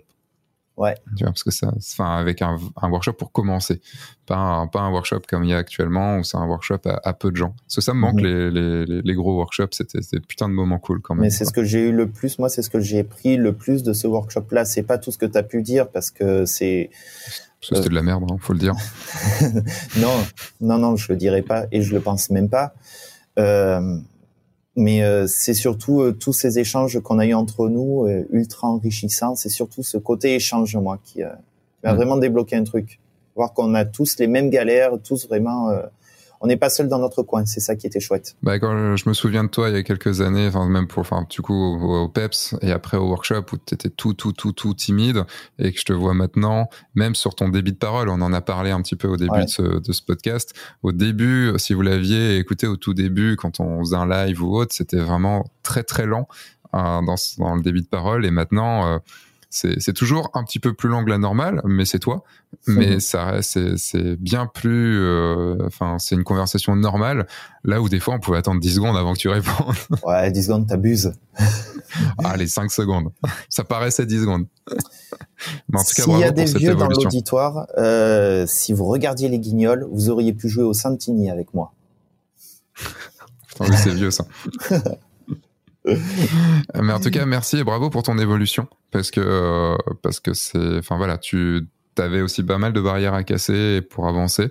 Euh, et, et, je trouve que tu vois ce que tu as écrit, croire en soi quand tout semble perdu, c'est ça a pu te caractériser et je crois que c'est la et c'est surtout la la valeur que devraient avoir tous les entrepreneurs et entrepreneuses parce que c'est euh, quelque chose de, enfin, qui est important parce que souvent on va penser que tout est perdu et, euh, et en fait, bah, il suffira juste d'avancer, de faire le bon move au bon moment. C'est ça. Mais moi, il y a cette phrase qui m'a toujours, euh, enfin, avancé même quand on pense que tout est perdu. Ce que j'ai tendance à dire et je l'ai déformé de façon à être un peu humoristique dans le ton, c'est dire que ça continue tant que c'est pas fini. C'est une phrase aussi qui m'a que moi je garde toujours pour moi et qui fait que en fait euh, tant qu'il y a de l'espoir, euh, on continue. Ça peut le faire. Bah, sur ces belles paroles, Voilà. on va terminer ici. Merci Grégory. Je t'en prie. Un gros merci à toi, Grégory, d'avoir été aussi sincère dans ce podcast. Si vous voulez en savoir plus, vous pouvez le suivre sur ses réseaux et sur son site internet. Les liens sont bien sûr, comme d'habitude, dans la description. Et pour terminer, ben, un petit appel à l'action, comme j'ai pu faire au tout début de ce podcast. J'ai une formation gratuite de 7 jours sur comment trouver vos premiers clients et voire même sur comment trouver vos clients d'après. C'est une formation, donc 7 mails. C'est pas assez 5. Si vous voyez la vidéo, c'est, j'ai une main, c'est 5, non, c'est 7, avec les deux autres doigts comme ça, de la deuxième main. Non, n'y voyez pas un titre. Quoique vous pouvez. Vous cliquez sur le lien dans la description et vous recevez un mail par jour pendant 7 jours avec des vidéos suivies d'un exercice. Ça vous donnera déjà beaucoup de conseils sur comment trouver des clients. Je vous dis à dans deux semaines pour un nouveau podcast. Entre temps, sortez, faites des photos, amusez-vous et surtout, bah, signez des mariages. Au revoir.